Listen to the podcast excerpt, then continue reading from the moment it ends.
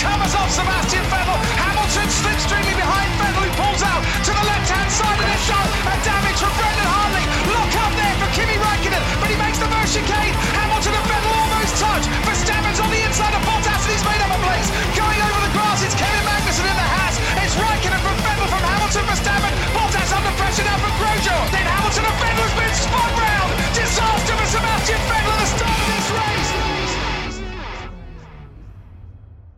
Bonsoir, bonjour et bienvenue dans cette nouvelle émission du SAV qui va revenir sur le Grand Prix des États-Unis 2021. Je suis Bouchard et pour m'accompagner ce soir, euh, un petit binôme. Euh, Un petit binôme, on, va être en petit comité ce soir. Euh, le premier qui est désespéré au fond du trou parce que euh, il n'a décroché qu'une deuxième place. un des fans de Lewis Hamilton. Bonsoir Quentin. Bonsoir. Je sais pas de quoi tu parles, je suis en super forme ce soir. Tout va bien. Euh, on n'avait pas le même discours tout à l'heure. Et euh, de l'autre côté de la table, euh, bon alors lui, euh, il attend plus de victoire depuis un moment, euh, puisqu'il est fan de Ferrari, c'est un des, un des tifosi de l'équipe. Bonsoir Dino. Ah, bonsoir Bouchard, bonsoir tout le monde. Bah, il y a la différence entre ceux qui espèrent quelque chose et ceux qui ont plus d'espoir. L'alcool, essentiellement. Bon, Mais qu'espères-tu dans la vie, Bouchard Bah, visiblement, plus grand chose. Moi, je suis fan de personne, donc du coup, euh, ça m'arrange. Je suis, j'ai pas vos problématiques. hein. Attends, tu veux dire que tu suis la F1 juste pour le plaisir de suivre la F1 Ouais, Mais c'est possible Ah oui. Mais tu, mais tu, Je sais que c'est, ça- ça- c'est bizarre. tu me prenais pour un, un fan de Verstappen ou quoi? Ben moi, il y aurait pas Ferrari, en fait, je suivrais pas la F1. C'est, ça me divertirait beaucoup moins quand même. Bouchard, moi, depuis que je t'ai entendu dire dans le warm-up que euh, Verstappen remontait un peu dans ton estime, tu es clairement mon pire ennemi. Oui, mais alors, j'ai pas précisé de c'est d'où il partait, quoi. Il était très très bas, hein, euh, niveau patate. hein. Si ça peut t'aider, Bouchard, sache que moi, je souhaite la victoire de Verstappen au championnat. Donc, euh, voilà. Alors, par contre, toi, tu, tu baisses dans mon estime, je pensais pas que c'était possible. mais- Euh, sinon, à part ça, comment allez-vous? Bon, écoute, on est lundi, ça va? Vivant le week-end. Ouais, Oh putain, oui. Il n'y a pas de GP ce week-end, ça fera une pause. Euh, écoutez, messieurs, je vous propose d'entrer directement dans le vif du sujet avec les. Euh, déjà, qu'est-ce que vous avez pensé, vous, de ce Grand Prix? Toute, petite question toute bête. Euh, moi, c'est un Grand Prix que j'ai suivi complètement déconnecté des réseaux sociaux. Et, j'étais assez surpris de voir que les avis étaient quand même pas super positifs à la fin de la course. Euh, moi, je me suis pas ennuyé du tout. Euh, je suis resté euh, attentif pendant tout le Grand Prix. Il y a eu, euh, alors, il y a eu du suspense, euh, parfois à distance, mais, euh, mais il y a quand même eu un intérêt euh, pour la victoire et euh, quelques luttes sympas dans le peloton. Donc, euh, c'est pas, c'est pas le meilleur Grand Prix, mais c'est un Grand Prix pour moi dans la moyenne, euh, une bonne moyenne. Et toi, Dino? Bah, c'est un Grand Prix comme il en faut euh, dans une saison pour pouvoir savourer pleinement la saison. C'est-à-dire un Grand Prix pas excessivement chiant, c'est pas un Grand Prix fou, euh, mais voilà, il y avait de la stratégie, il y avait quand même des éléments un peu sympas. J'aurais pu m'endormir si j'avais voulu, euh, mais j'ai préféré me faire ça en qualification. Euh, donc voilà, après, il y avait quand même le sentiment de, de, de que tout pouvait effectivement se jouer à un moment donné à la fin, donc de tenir un peu face à ce suspense, mais qui n'était pas non plus un suspense foufou. C'est c'est pas, c'est clairement pas le meilleur Grand Prix de la saison. C'est plutôt dans la fourchette basse pour moi. Oui, après, il faut dire que on a, on a quand même été gâtés cette année niveau Grand Prix. Oui. Mais, euh, mais Bah, ça en fait deux par contre là pas- de suite. euh, Oui, oui. Oui, mais de toute façon, euh, il en faut, comme tu dis, il en faut dans la saison pour savoir. Si on a que des, des excellents Grands Prix, après, euh, qu'on tombe sur un Grand Prix comme ça, ça devient le drame. il était nul. Toute l'équipe, comme d'habitude, a donné son sentiment sur le Grand Prix au travers de no- notes. Euh, ben Lop a mis, un- a mis 15. Euh, Bilo a mis 13 avec le commentaire suivant. Un gros duel pour la victoire et un copier-coller très similaire à Bahreïn, avec inversion des rôles, que ce soit dans la stratégie, la position en piste, les écarts lors des relais et le, et le rôle du numéro 2. Wolf l'a d'ailleurs également comparé à Sakir. J'enlève un point car il n'y a pas eu de tentative de dépassement cette fois. et un autre car il ne s'est rien passé dans le peloton. J'ai mis 13,5. Alonso n'est pas a d'accord. 15. Euh, Fab a mis 15. euh, McLovin a mis 15. Quentin, tu as mis 13. Shinji, tu as mis. Tu m'as pas donné de note, Dino? Euh, non, parce que des fois j'oublie. Et puis. Ah. Par du principe que je, je donne une note comme vraiment je suis moustillé par la course ou vraiment dégoûté par la course. Et là, du coup, j'ai pas donné de note. Donc, c'est le ventre mou euh, de Dino. Non, c'est juste que j'avais pas. euh, Je me réalisais que j'avais pas dit. Je réalisais que j'avais pas dit ta note et je me suis dit, il me- l'a pas envoyé. Il me l'a pas envoyé. Mais c'est, normal. Tu as le droit, de pas mettre de note. Euh, du coup, je, euh, Quentin, tu as mis 13. Shinji a mis 13 aussi. Euh, Spider a mis 13,33. Toms, pour faire euh, différemment, a mis 13,33. Euh, la moyenne des notes des, des auditeurs, elle est de 12,84 ce qui donne une moyenne totale de 13,7. Pour rappel, euh, donc il n'y a pas eu d'édition du Grand Prix des États-Unis en 2020. En 2019, la moyenne était de 13,73.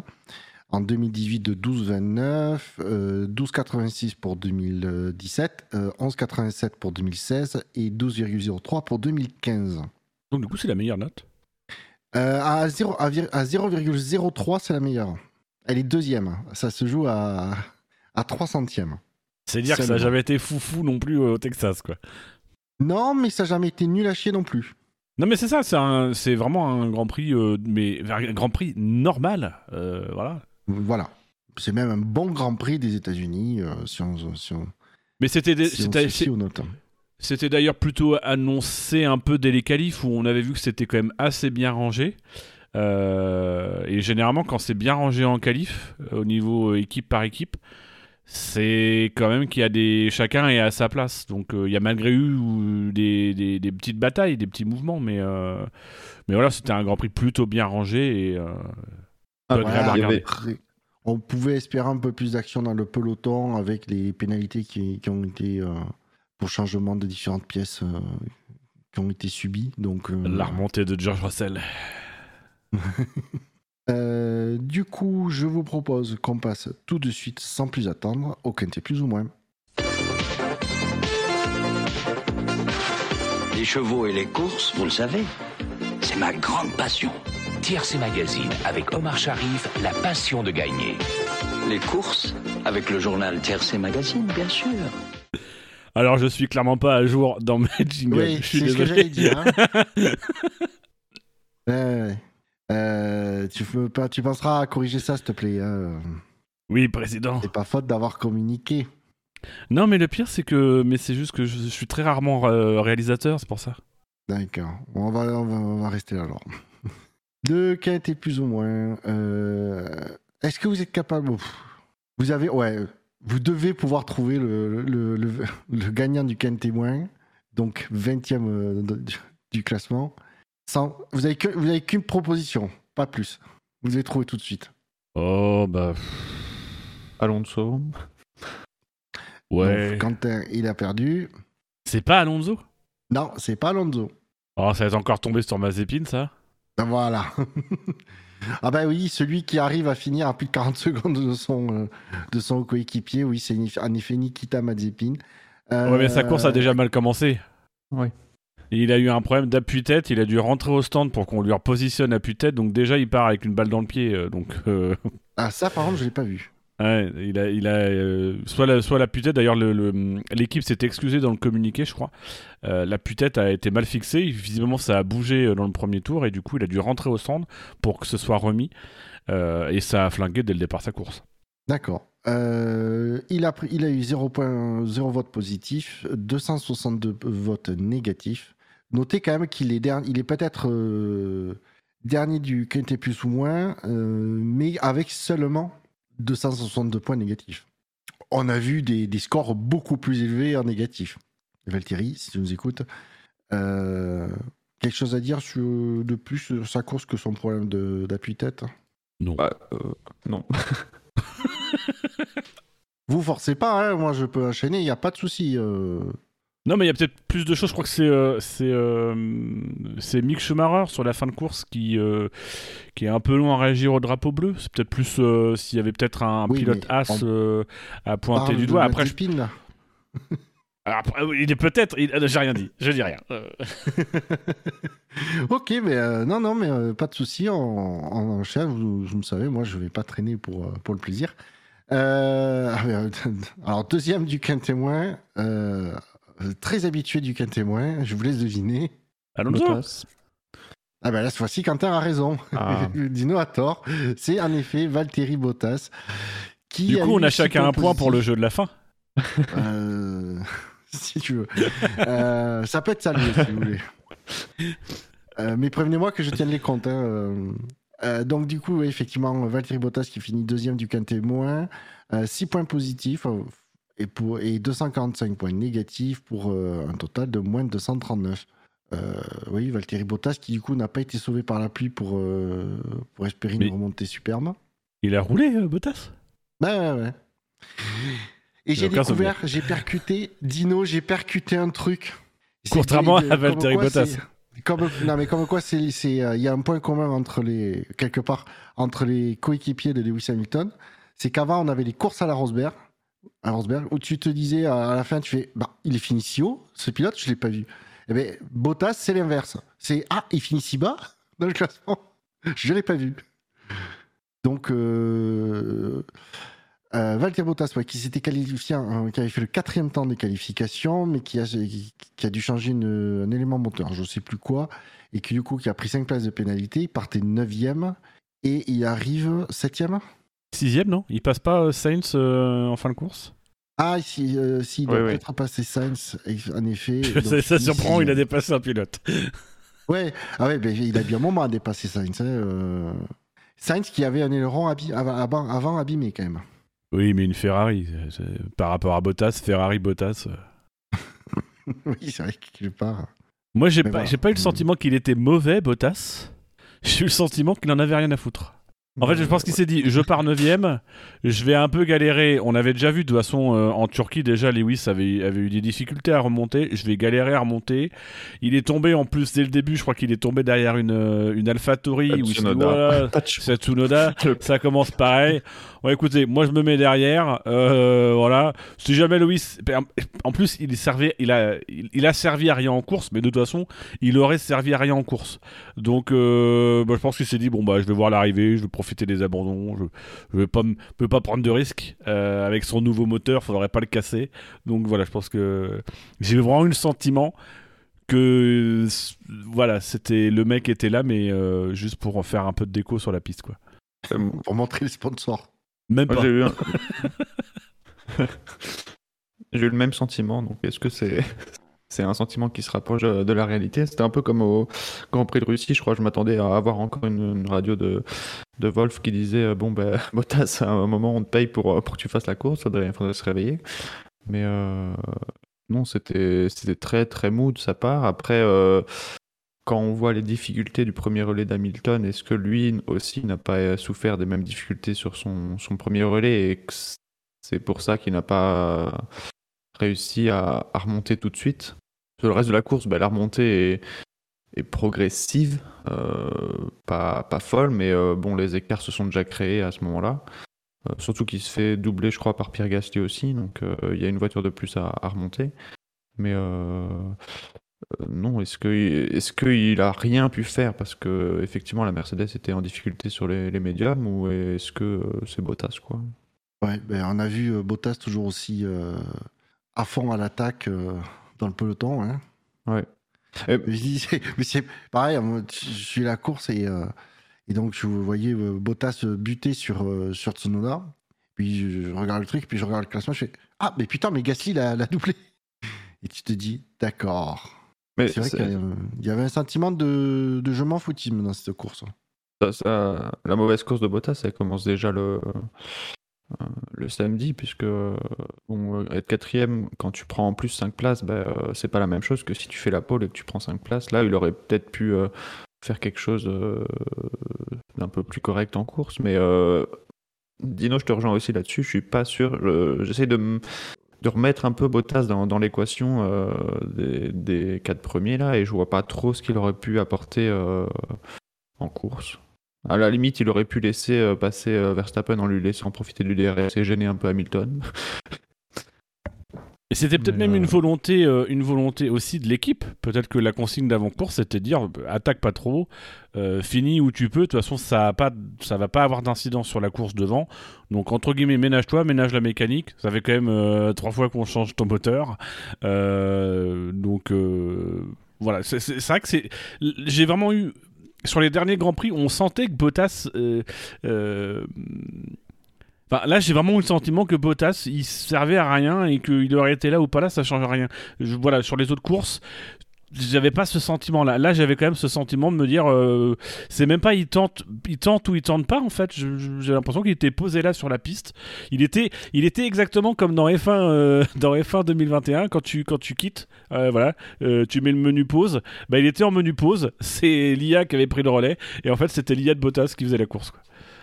Ah ouais. Ouais, et puis il était pas réglé à 100%. Hein. Oui, c'est un peu une insulte aux IA. ouais. Les IA, si vous nous écoutez, nous sommes désolés pour ces propos. Nous ne les cautionnons pas, Quentin et moi. C'est vrai que le...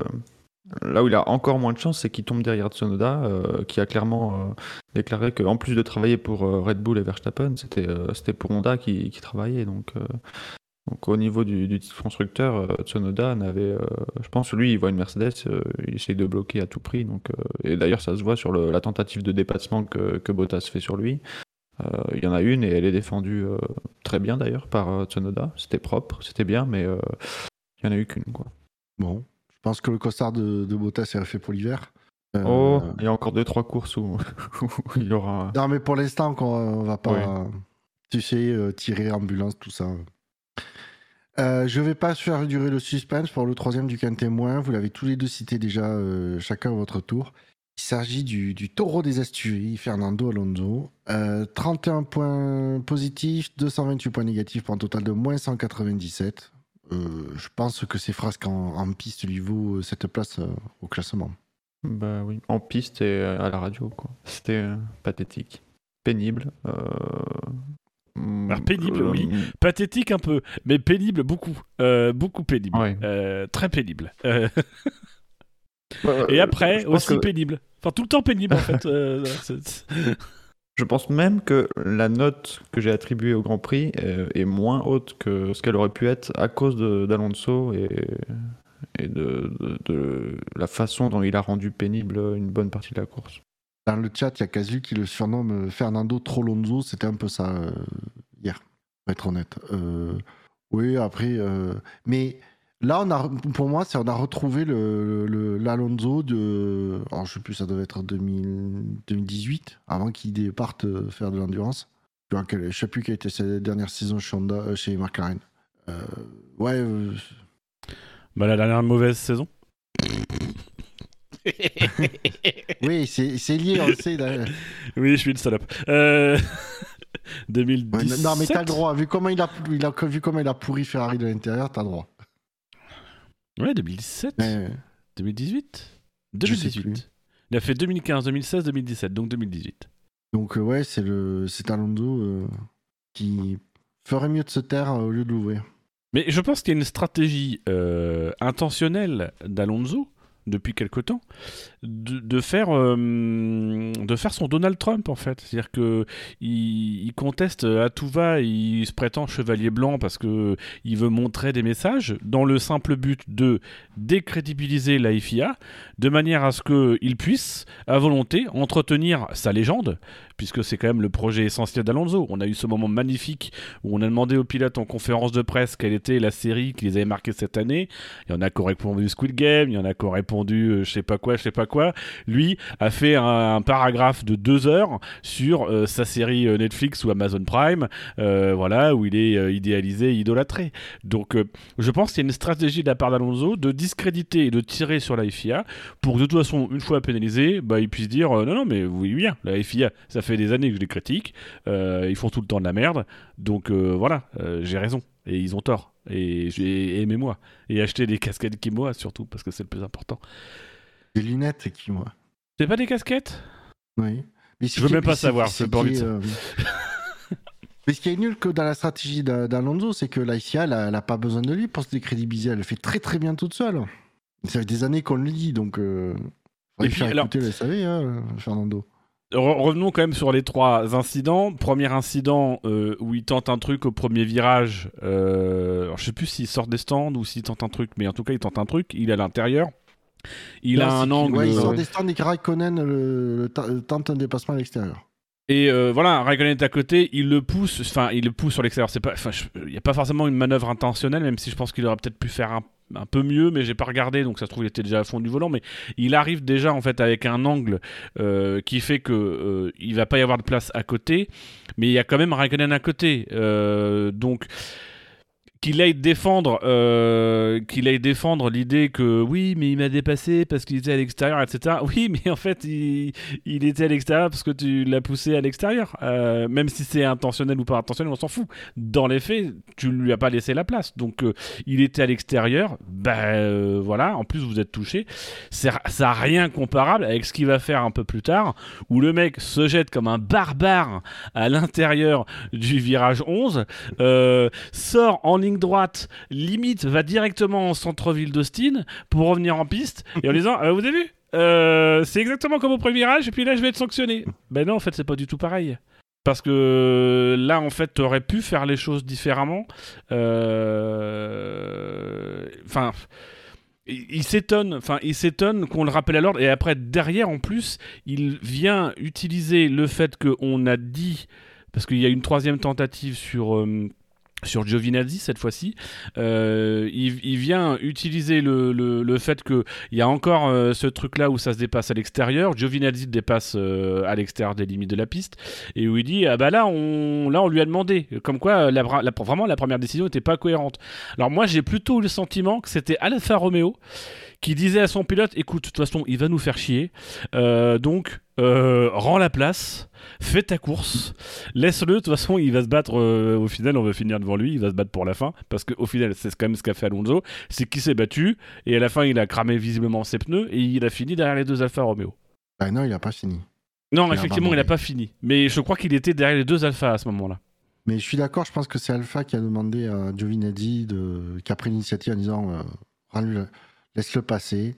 Quentin, Je- du coup, euh, Euh, bah, euh, non, je suis complètement de votre avis. Euh, c'est, enfin déjà sur le, le deuxième, euh, le- la deuxième, enfin deuxième euh, séquence en question là, euh, Alonso qui se jette, bah, pff.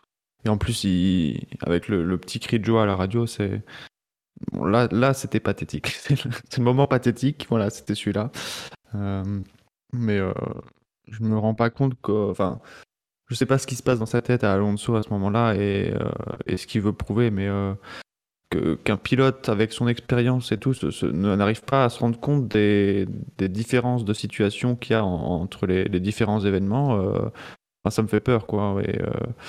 Et, en plus, j'aurais bien aimé voir un peu ce qui se serait passé si Giovinazzi avait, avait, gardé la place, voir si si Alonso aurait eu une influence ou pas, parce que en fait c'est ça qui me fait le plus peur, c'est que qu'Alonso fasse de la merde et qu'il dise de la merde de son côté, ça va, mais euh, que, que la FIA euh, et que les commissaires soient influencés par ça, euh, ça, ça, ça, ça m'inquiète plus quoi. ah, ils n'ont pas été influencés. Je pense Bah pas. non, on le saura jamais. Non, mais en tout cas, là, sur, sur cette course et sur les décisions, euh, la FIA n'a pas été influencée. Hein. Il y a eu un échange plutôt tendu d'ailleurs entre euh, Alpine et, euh, et, et la FIA où bah, du- Ma- Massi. Ouais, c'est euh, avec Massy où grosso modo ils disent ouais bah il s'est passé deux fois la même chose. Ah non, c'est pas pareil. Euh, et ça c'est quand même euh, c'est la correction en direct. C'est typique. Enfin moi pour le coup c'est ça que j'ai trouvé pathétique. J'ai trouvé pathétique le- la défense. Alors après c'est le jeu. J'oublie pas le fait que c'est des conversations encore une fois entre l'équipe et la FIA auxquelles on n'avait pas accès avant et ça se trouve c'est une tradition que de faire ça. On peut comprendre l'équipe qui défend son pilote, mais je trouve que ça avait rajouté au pathétique. C'était déjà nul le comportement d'Alonso en piste. Et là, l'équipe allait approfondir la nullitude euh, en, plaidant. Mais non, non, ne, non, ne plaidez pas, ne faites pas ça, fermez vos gueules et puis faites pas ça. Ah, après, euh, je sais pas, moi, je vais pas, je les blâme, je blâme pas euh, Alpine. Dans le, t'as- même si tu as une chance sur 10 ou moins que ça passe, tu le tentes quand même. Le truc, c'est ça, c'est que les enjeux sont tellement grands que le pas le tenter, c'est presque dommage. Même si c'est. euh, un- c'est ça, en fait, qui est. euh, il y a un côté au part, c'est quelque part, c'est que maintenant qu'on a ces conversations, on le tr- on trouve pathétique, on l'ignore, on n'aurait pas diffusé cet échange. Euh, ben, pour moi, c'était tout à fait. Ça, ça reste normal que l'écurie, elle le tente. Mais le problème, c'est que maintenant, c'est diffusé. En quatrième du quin témoin, ben, écoutez, c'est un tir groupé. Et Puisqu'on 22h15, retrouve son objectif, il est bon. Ouais, là, c'est, euh, on est bien rangé, puisqu'on retrouve la deuxième Alpine à quatrième place du quin témoin, puisqu'Esteban Ocon euh, l'occupe avec euh, zéro point positif euh, et du coup, pour, euh, moins 154 euh, points. Qu'a- prend un mauvais départ. Oui. Je crois qu'il perd deux places dès le départ. Alors après, j'ai pas revu le départ, mais. Je t'avoue que j'étais plus concentré sur le, la, tête de course au départ que l'arrière de, de- Bah, De on la nous l'avait tellement survendu. Ouais, non. euh, Oula. Il y a quelqu'un qui a Je mis suis- un coup de pied dans son pied de micro. Je suis désolé, en fait, j'ai- voulu tourner mon pied de micro et en fait, euh, bah, je l'ai démonté. Euh, Alors maintenant, tu es obligé de le tenir, c'est ça? Non, mais en fait, je remets, mais du coup, je, je fais la petite vis qui permet de bloquer le, le truc. Ça, ça ne bouge plus. Excusez-moi, ça, ça ne sera évidemment pas coupé au montage. hein. En fait, on essaye de meubler un peu cette émission euh, parce qu'on sent qu'on va aller se coucher tôt. Donc oui, euh, c'est Ocon qui a pas fait une, qui a fait- pas eu une course folichonne avant d'avoir euh, un problème qui a dû le, qui l'a, qui l'a forcé à abandonner. Est-ce qu'ils ont trouvé un problème à mettre en avant? Parce que quand même les deux abandons alpines avaient l'air d'être euh, non mais c'est bon, euh, on verra après, t'inquiète. Non Stratégique. mais C'est ça. oui, j'aime beaucoup disais en interview après course, on demande à Ocon euh, quel est le problème? Euh, bah, euh, l'écurie est toujours en train d'investiguer, mais on aura trouvé un truc. Hein, vous inquiétez pas, on, on bosse sur le sujet. On a mis nos meilleurs ingénieurs, voilà. Ils- Il planche sur la voiture, non, non, sur les excuses. Bah non, là, ils sont en train de remplir des petits papiers, ils mettent tout ça dans mon casque, et puis ils vont tirer au sort pour savoir ce qu'on va dire. voilà.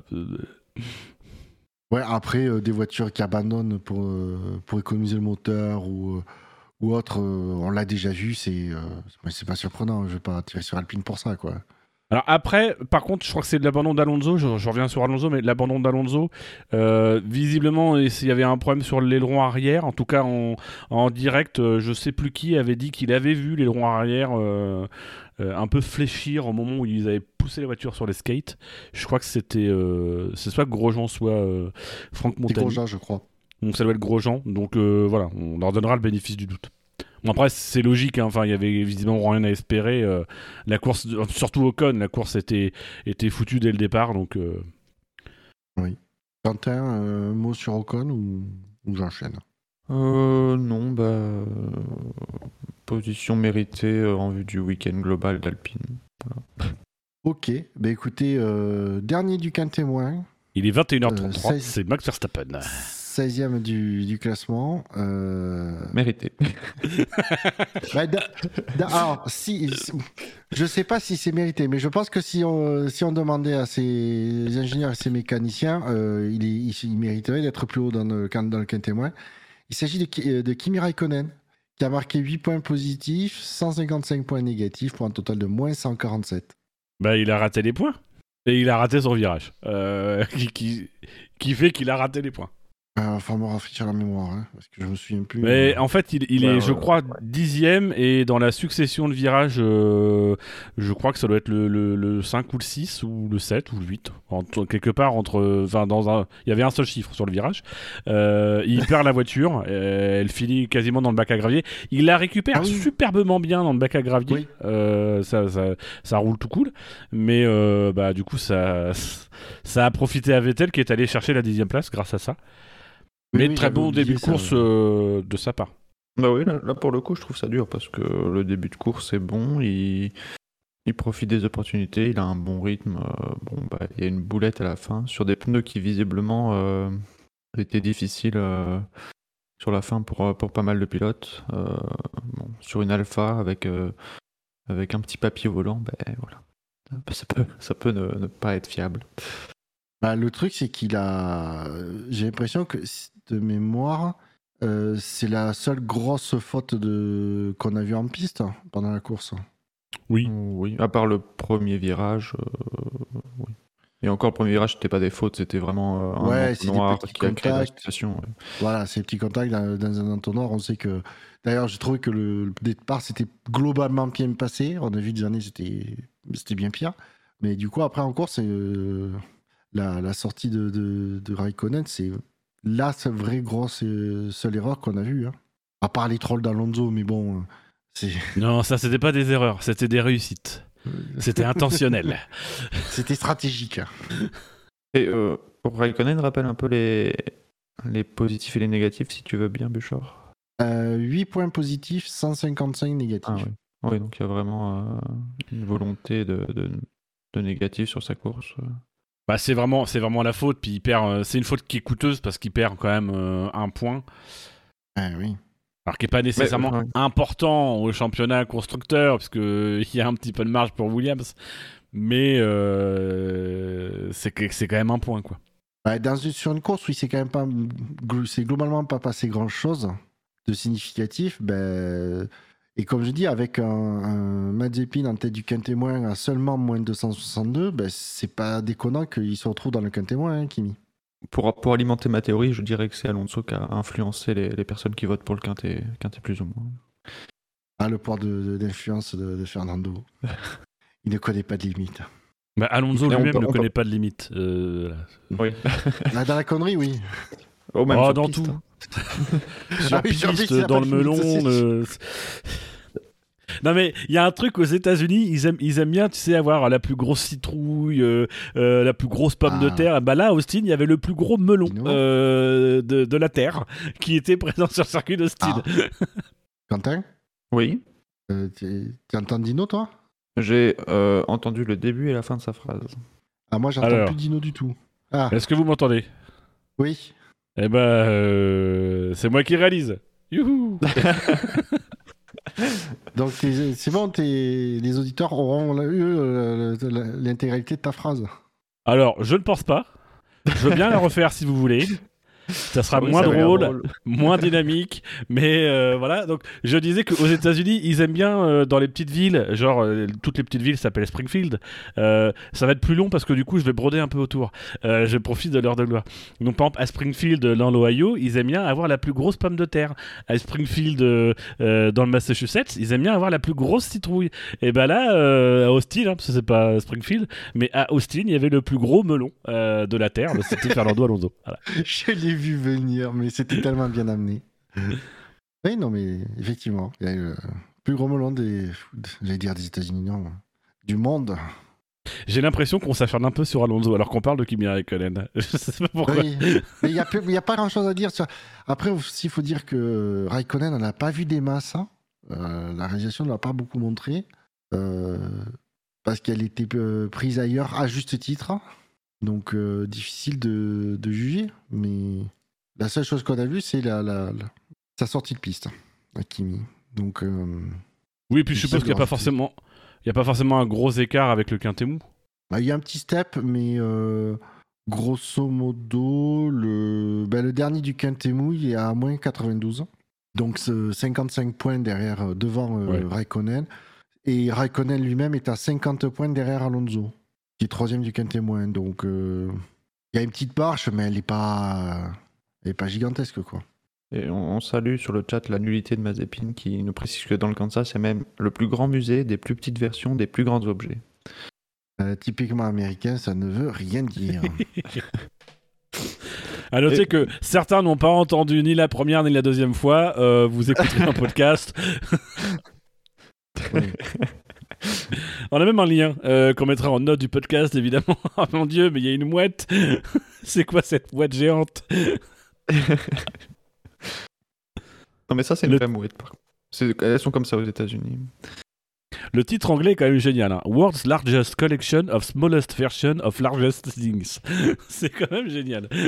La version française est aussi pas mal. Serais un peu chauvin. Euh, Euh, Georges, avant de passer, tu parlais du, du premier virage qui s'était bien passé. euh, Il y a dans globalement, la, dans, dans la nuit du, du samedi au dimanche, il y a des, des vibreurs, enfin des boudins orange qui ont été visiblement retirés. euh, Ah bah, suite oui. à une course de W, w Series. Moi, j'ai pas vu le, j'ai pas vu, donc je sais pas trop ce qui s'est passé. Alors, moi, j'ai vu le début de la course de Boy Series, puis j'allais me coucher parce que j'étais claqué et que j'avais un impératif à 10h le dimanche matin. et que je commence Fallait à pas. piquer du nez. Euh, du coup, euh, j'ai vu, c'est au départ, effectivement, il y a une. euh, bah, un peu la situation qu'on a, qu'on a eue au départ de la F1, euh, où le deuxième. la tête, il y en avait un à l'intérieur et l'autre à l'extérieur, mais bien sûr séparés par la, la ligne blanche de, de limite de piste, les deux, les deux voitures. Ah non, c'était même un peu derrière. Bref, et une voiture qui est passée sur ses boudins orange et ben, elle a fait, euh, elle a cabré carrément. Et, a- et du coup, la, le tramway a atterri euh, assez violemment. Et c'est là qu'ils ont décidé de les sortir. Mais je sais pas à quoi ils s'attendaient en fait. C'était évident que ça allait se passer. C'était évident que au départ, les voitures, ben, ils auraient pas des voitures qui n'auraient pas le choix que d'aller d'être poussées là, quoi, de se retrouver là. Donc, euh, les mecs ils se sont dit bon, vu comment ça s'est passé en W Series, qui est euh, l'équipe, euh, c'est l'équivalent de, de F3 Europe, je crois, euh, ou F4 Europe, je sais plus. Et ils se sont dit vaut mieux pas que ça arrive en F1. Ah, il a eu un. Il y a Bert dans le chat qui nous dit que la, la pilote a eu un os de la colonne cassé. Oui, mais c'est au virage 4. Non.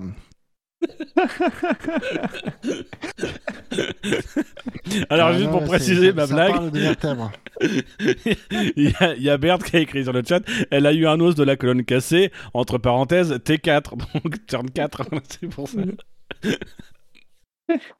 Mon Dieu. Ah, on t'expliquera plus tard, Pierre-Will. Euh, oui, du coup, je disais, le, le, quintet, le quintet mou, euh, en partant du, du, du 15e pour, revenir pour remonter jusqu'au 6e, on retrouve Lance Stroll avec moins 92, euh, Latifi avec moins 60, Norris et Giovinazzi à égalité avec moins 43, Gasly et Schumacher à égalité avec moins 16, Russell moins 3, euh, Carl Sainz 33, euh, Vettel 39 et Tsunoda 68.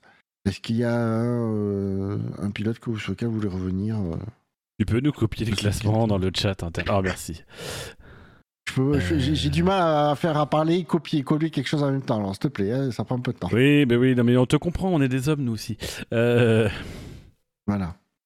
Oh, Sébastien Vettel, quand même, qui, qui marque un point. Sandra est droite non, non, non Arrête, je vais devenir aveugle Ah non, Bouchard euh, Oui, ne regardez jamais l'oreille droite de Sébastien Vettel, elle Mais pourrait vous manger. vu justement, j'ai vu, une pho- j'ai vu une photo de lui, j'ai vu son oreille, je fais. Mais qu'est-ce qu'il a Qu'est-ce qui pose problème? C'est une oreille normale qu'il avait. Non, ceci n'est pas une oreille normale. C'est, on y... Je te montrerai, je te ferai des dessins. Ceci n'est pas une oreille normale. Voilà. D'accord, tu m'expliqueras ça après.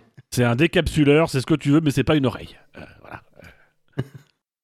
Non, mais euh, Vettel qui nous a fait un très très beau dépassement par l'extérieur dans le virage euh, 13-14 sur euh, je sais plus qui. Euh, mais c'était bien tenu, c'était moi ça m'a fait plaisir. Je- j'ai- je- tout du long, je me suis dit ah ça va partir en sucette, ça va partir en sucette, je veux pas regarder et puis en fait euh, j'ai regardé et c'est pas parti en sucette. Donc euh, j'étais fier de mon Sébastien. Et je suis content parce qu'il a été ré- ré- récompensé avec un point euh, qui lui permet au championnat quand même de marquer un point supplémentaire. Donc euh, voilà. Quentin, un pilote sur lequel tu veux, notre pilote sur lequel tu veux revenir? Euh, bah, course mouvementée pour euh, Carlos Sainz. Déjà un, un premier tour euh, en sandwich dans, dans les McLaren. Alors, euh, il sort large. euh, c'est vrai que Ricciardo ne, ne laisse pas beaucoup de place. Euh, mais c'est lui qui ressort en tête de, ce duel à 3. Et, euh, et finalement, Ricciardo euh, repasse devant dans le, long virage dont j'ai plus les numéros en tête. Mais, mais alors, on lui demande un peu plus tard de, laisser repasser Norris. Et, et là, objection, il dit que en fait, le... il l'a déjà laissé repasser une McLaren en laissant passer Ricciardo. Il, C'était fait exprès. Donc, je sais pas trop euh, si la FIA a enquêté plus que ça pour savoir s'il avait effectivement levé euh, dans le virage pour laisser passer Ricciardo ou pas. Mais euh, bon, de toute façon, ça me paraît pas scandaleux qu'il il a de toute façon reperdu la place à ce moment-là. Donc, il fait en fait la course entre les deux McLaren, proche de Ricciardo. Il a l'espoir de, de faire un, un undercut et, Ferrari arrive à, à se louper sur, sur l'arrêt qu'il faut pas louper. Oh, c'est bon, euh, ça suffit. Arrêtez ce bashing ferrariesque. Oh, vous savez pas ce que c'est d'être italien et de changer un pneu, hein? Vous vous avez pas toute la pression qui existe sur les hommes italiens pour changer un pneu dans ce pays où tu dois être viril, où tu vois une femme au bord de la route ou un pilote Ferrari au bord de la route, il a un pneu, faut que tu lui changes et là tu te dis tout le sort de l'humanité, enfin de l'italianité pèse sur mes épaules. Il faut que je change ce pneu sans chier dans la colle. Et qu'est-ce que tu fais? Eh bah tu, Tu chies dans, la colle. Parce qu'il y a trop de pression, c'est trop dur, tu comprends pas la mécanique du truc, et voilà, du coup, C'est l'heure de la sieste et tout. Trop mangé de pâtes à midi. Non, non, non, ça, on ne mange jamais trop de pâtes, il faut le dire. C'est juste la sauce qui est en trop, mais les pâtes, on n'en mange jamais trop. Mais euh, oui, je me demande à quel point Sainz a été surpris euh, par l'attaque de, de Norris. Parce qu'il était bien en bataille avec euh, Ricardo et il a dû voir Norris des... apparaître d'un coup sur la gauche. À ce, à ce, freinage. Et J'ai l'impression, ouais, euh, la Ferrari avait pas. hum, avait un peu de mal dans le. J'ai l'impression, en étant comme ça, suivant une voiture vraiment euh, handicapé, il avait du mal à avoir du rythme Sainz, alors que son coéquipier semblait avoir euh, moins de mal en ayant l'air libre. Après, le truc, c'est aussi, il y a, quand même. Alors, je, je sais pas, faut que je retrouve le tableau, je vais aller regarder le tableau des stratégies. Mais est-ce qu'il paye pas aussi. aussi genre, genre, je, je vais broder, hein, mais non, en fait, il paye pas grand chose, puisque on, était un peu inquiet de ce choix stratégique de, de Ferrari. euh, Était-ce un choix stratégique Je ne sais pas. euh, de faire partir Sainz en pneu tendre euh, usé. Et au final, il s'est arrêté au 11e tour. Euh, au même moment que Ricciardo, par exemple, s'est arrêté au même moment, un tour avant Leclerc qui lui partait en médium.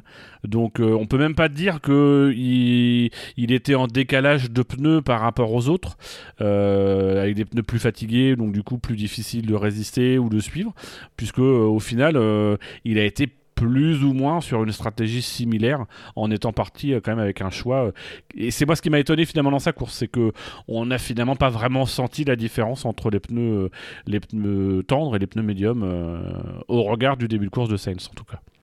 Après, j'ai pas, pas noté, c'était difficile, mais j'ai pas vu son rythme sur la fin de son premier relais. Est-ce que du coup, ça s'est pas effondré? Parce qu'en 11 tours avec les, softs, qui, quand on voit le- le- les stratégies, c'est pas compliqué. Il y a que Sainz et Tsuno- Tsunoda qui ont chaussé des softs et c'était leur premier relais. Tous les autres pneus utilisés, c'était soit des médiums, soit des, durs. Donc pour dire qu'à quel point les, softs n'étaient pas du tout euh, euh, appréciés pour la course. hein, euh, et donc, mais je pense que Sainz, de toute façon, il a mis les softs pour pouvoir passer en, en Q3, j'ai l'impression. hein.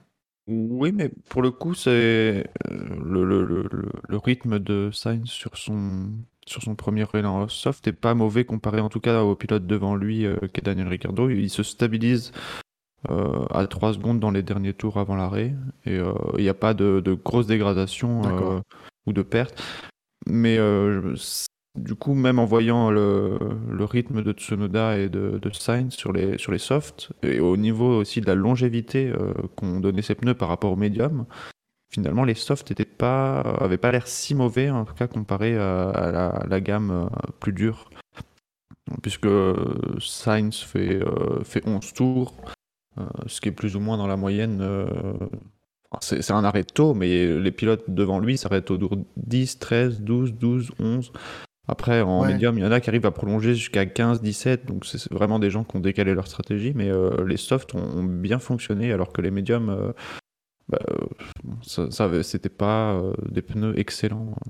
J'ai- Mais j'ai l'impression surtout que les, quand on voit le tableau des stratégies, que les, écuries en niveau euh, d'un point de vue stratégique ont préféré privilégier les relais en dur que des relais en médium. Et j'ai l'impression que du coup, c'est pour ça que les pilotes sont, se sont arrêtés si tôt, euh, Verstappen déclenchant les hostilités. Ouais, Donc euh, il y a un effet domino qui se fait derrière, euh, assez logique. L'un- L'undercut avait l'air puissant. Donc, en fait, euh, oui, il y a eu un, un domino effect qui s'est Ouais. passé. Et du coup, je me demande en fait, euh, Sainz, du coup, est-ce que lui, il n'est pas arrivé en fait, il n'a pas fait le, le- on va dire, le, le nombre de tours optimum avec les softs et que c'est juste les, les autres qui se sont, qui ont eux raccourci le, le, le, le relais en médium, alors qu'il aurait pu faire, euh, comme on le voit, Vettel par exemple s'arrêter au 17, 17e tour pour passer un deuxième train de médium qui a fait durer euh, 21 tours. Donc j'ai l'impression c'est ça, c'est qu'ils n'ont pas, qu'ils n'ont pas euh, utilisé le, le, le pneu, médium à son, sur toute sa plage d'usure, dirons-nous, et qu'ils aient préféré privilégier le- les durs. Et en même temps, c'est intéressant, c'est quand tu regardes euh, Sainz et les McLaren, euh, tu as Norris qui s'arrête en pneu médium au dixième tour, donc avant Sainz, donc sans doute pour tenter un undercut puisqu'il doit être derrière euh, à ce moment-là. Et au onzième tour, tu as Sainz et Ricciardo qui rentrent. Donc en fait, euh, euh, il y aurait eu que Norris au dixième tour, Sainz au onzième et Ricciardo après. Je me serais dit bon bah ouais c'est l'undercut et les médiums pouvaient aller plus loin.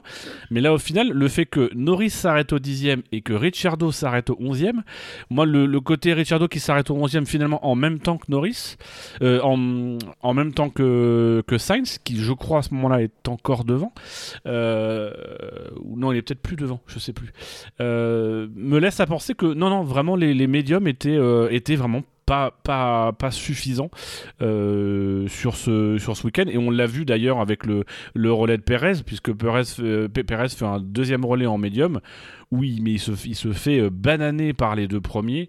Euh, je crois qu'il perd, euh, il doit perdre facile 15 secondes sur ce relais-là, qui est un relais de 18 tours. Donc c'est plus d'une seconde par tour sur les pneus durs. Mais je pense que les pneus médiums ont été en dessous de, ce qu'on s'attendait et que les pneus tendres ont finalement peut-être un peu mieux résisté. Oui, à 200, on voit que le choix du roi, c'était le- les durs hein, sur cette course. hein. Peut-être les seuls capables vraiment d'encaisser euh, tous ces enchaînements euh, de virages. Bah, enchaînement de virages, euh, boss, euh, quand même des parties, on a bien vu, euh, c'est des parties pas vraiment goudronnées, c'est des parties qui ont été râpées, donc en fait c'est du caillou, c'est des parties hyper abrasives.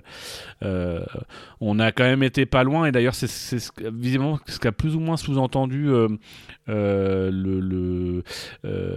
l'ingénieur de, Lewis Hamilton, en tout cas quelqu'un de chez, chez Mercedes, qui, qui a expliqué par rapport au fait que Mercedes n'ait pas suivi euh, euh, Verstappen lors du premier arrêt, c'est que euh, eux, visiblement, ils ont la conviction qu'il aurait fallu du coup s'arrêter une nouvelle fois. Donc on partait même peut-être sur une hypothèse de trois arrêts du côté, en tout cas c'est comme ça que je le comprends, du côté de Mercedes. Donc c'est dire qu'effectivement, enfin à un moment donné, on se dit quand même, ils en sont déjà au deuxième arrêt. Il reste, pour certains, il reste pas loin de 20 tours. Est-ce que ça va tenir? Je crois que c'est 26 tours pour Verstappen. Est-ce que ça va tenir? Je, je pense que c'était vraiment temps d'axe sur les pneus de manière générale euh, ce week-end parce que bah, notamment le fait d'avoir gratté euh, comme ça avait été fait, c'est en fait tu roules sur du silex quoi donc. euh, Loin de moi l'idée de vouloir te contredire, parce que tu as peut-être raison aussi, mais j'ai vu une déclaration de Mercedes qui disait que le troisième arrêt, c'était impossible à rattraper le temps en termes de stratégie. Et que c'est pour ça qu'ils l'ont pas, ils l'ont pas envisagé d'ailleurs. Alors sache Quentin, pour te rassurer, j'ai lu ça aux toilettes. Alors il est probable que j'étais pas vraiment très concentré sur mon sujet. Mais après, c'est peut-être une réflexion qui- qu'ils ont aussi prise, euh, en tout cas si, euh, si tu as bien lu pendant ta séance aux toilettes. Euh, C'était peut-être une info qui- qu'ils ont réalisée. le troisième arrêt était peut-être pas envisageable avant la course, mais en voyant l'état des pneus pendant la course, ils ont peut-être envisagé autre chose. Messieurs, je vous rappelle les pilotes du quintet mou euh, du 6e au 15e Tsunoda, Vettel, Sainz, Russell, Schumacher, Gasly, Giovinazzi, Norris, Latifi, Stroll. Y a-t-il un autre pilote sur lequel vous. Ouais, pour lequel vous voulez revenir sur sa course hein? Non. On peut revenir sur Vettel Non mais quand même ce dépassement, enfin je suis, dés- enfin, je suis désolé mais ce dépassement était superbe. Oui, c'est vrai. Non, pas emballé plus que ça. euh. Bon, Gasly qui a dû abandonner euh, juste euh, euh, peu de temps après avoir chaussé les médiums Oui. au 14e tour.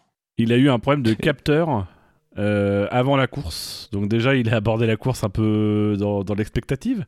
Euh, et puis bah oui, problème de, de suspension visiblement qui aurait euh, qui aurait été endommagé. Non, et pour revenir sur Vettel, c'est vrai que le dépassement était super et en plus, euh, il était, euh, il était nécessaire parce qu'on on aurait pu se dire bon c'est pour la 12e, 11e place et finalement ça lui rapporte un point. Eh, oh, et puis un point par un point, ça fait vite 2-3 points. Eh, on part quand même d'un mec qui s'est battu pour des championnats. Il sait la valeur du point. Euh, voilà. Il n'a pas trop compris la mécanique des classements où il faut quand même marquer des gros points. Et à la fin, si tu en marques un de plus que l'autre, c'est bien. Euh, mais là, quand même, il y a une 13e place en jeu, une 12e. Euh, c'est quand même important. Mick Schumacher, euh, porteur de tous mes espoirs en fin de course. Ah Euh, En tant que barrage anti-Verstappen, c'est ça? Ouais, c'est ça. Ben, en fait, on, on attendait euh, à ce que Mazepin apprenne de Schumacher, mais en fait, c'est Schumacher qui apprend de Mazepin pour la gestion des drapeaux bleus, visiblement. C'est vrai que il, bon, il a quand même mis du temps, mais Verstappen, d'un autre côté, revient sur lui dans le mauvais secteur, euh, où, il y a un peu d'attente avant de le laisser passer. Mais bon, Schumacher était vraiment seul en piste, euh, au milieu de nulle part. Il aurait pu, euh, il aurait pu presque s'arrêter sur la piste pour, laisser passer les deux pilotes derrière lui. Mais on, on a eu le cas aussi de Vettel en fin de course qui a un, un peu gêné parce que dans le premier secteur, Hamilton est arrivé sur lui. Et euh, alors j'aurais aimé poser la question à Vettel pour le savoir, mais du coup euh, j'aurais aimé savoir s'il n'y avait pas eu aussi l'espèce de gentleman agreement parce que c'est vrai que dans ce premier secteur, c'est quand même très compliqué de laisser la place. Euh. Et là, on a vu que Vettel finalement était resté devant jusqu'au moment où on avait le- la détection de la zone DRS et où là il s'est écarté. Donc je me suis demandé si euh, il n'y avait pas eu euh, un accord entre les pilotes pour que, bah voilà, s'il s'il y en a un qui est sous drapeau bleu euh, euh, dans le premier secteur, euh, bah, il reste devant, mais par contre, il, il se met à porter du DRS pour donner le DRS à l'autre, de manière à compenser un peu le temps qui a pu être perdu sur le premier secteur. Après, c'est peut-être juste un geste que- de grande classe ou un grand hasard de la part de Sébastien Vettel. Finalement, le temps perdu euh, a, a été minimisé par, par le DRS. Mais bon, Ouais. Vettel, tu lui dis euh, quelque chose, ça rentre par une oreille, ça sort par l'autre. Oui. Non mais c'est terrible. Je reviens quand même parce que tu, tu as mis des, des- des photos de l'oreille de Vettel chez Ferrari et son oreille chez Ferrari était mieux. Donc, enfin, euh, euh, Ça- il se- il s'est passé un truc physiquement sur Vettel chez Ferrari. Il y a perdu ses cheveux et il a déglingué son oreille droite. Je dis ça, Et je il dis rien. tirer les oreilles. c'est Binotto qui a trop tiré dessus. C'est l'italien qui lui a usé le- l'oreille. On peut peut-être quand même mettre un, petit, coup de projecteur sur Yuki Tsunoda, qui fait pas une course extra, euh, mais qui, est là, qui marque des points, qui, bah, qui est là en fait là où on l'attend, c'est-à-dire que quand son coéquipier peut pas en marquer, bah, il en marque. Euh, ça fait deux, trois grands prix là que c'est, euh, plutôt, plutôt, plutôt encourageant. Comme dirait Romain Grosjean, ça a été difficile. Euh, Il y a eu un, un- un moment un peu mou dans la saison, mais là, euh, deux grands prix chiants au moins et deux grands prix où, où il est là, quoi. Alors j'allais dire, il a quand même réussi à retenir un moment euh, Bottas derrière lui, mais bon, euh, ça se. C'est- Pour retenir c'était plus Bottas, impressionnant il suffit en piste. bah non, pour retenir Bottas, il suffit juste de rouler en piste. Euh, Donc euh, finalement, c'est pas si dramatique que ça. Mais euh, Tsunoda, c'est propre, ça finit, euh, ça finit dans les points et ben voilà, ça, ça, commence à rentrer la Formule 1 chez, chez Yuki. C'est bien. Euh, Latifi aussi, qui dans les premiers tours s'est fait remarquer, son, forcément son premier tour, enfin son premier virage surtout. Et, et après, bah, il rentre, il sort des stands et, et il retourne en piste. euh, je sais plus, je crois que c'est Ocon Même qui vient de changer son. oui, voilà. Et là, Ocon se fait, se fait pousser dehors. euh, Mais globalement, les, les- je trouve que les pilotes qui ressortent des stands euh, n'avaient pas, pas peur de, de prendre complètement la, la largeur du premier virage, euh, peu importe ce qui arrivait derrière. Et encore, j'ai trouvé qu'il est, il est même pas allé toucher le vibreur. Il a laissé encore un peu, quand même un peu de place. Pas une voiture complète, on est d'accord, mais il y en a qui, qui, qui laissé encore moins de place. Mais je- en fait, moi, ça m'a étonné parce que j'ai eu le sentiment que la, la- ligne blanche de sortie était vraiment très proche du, virage. Euh, J'avais pas le souvenir en fait d'avoir été un peu étonné de voir euh, autant d'incidents entre guillemets en sortie des stands euh, à Austin. Et là, c'est vrai que mine de rien, on a eu quand même plusieurs situations un peu, un peu tendues au premier virage.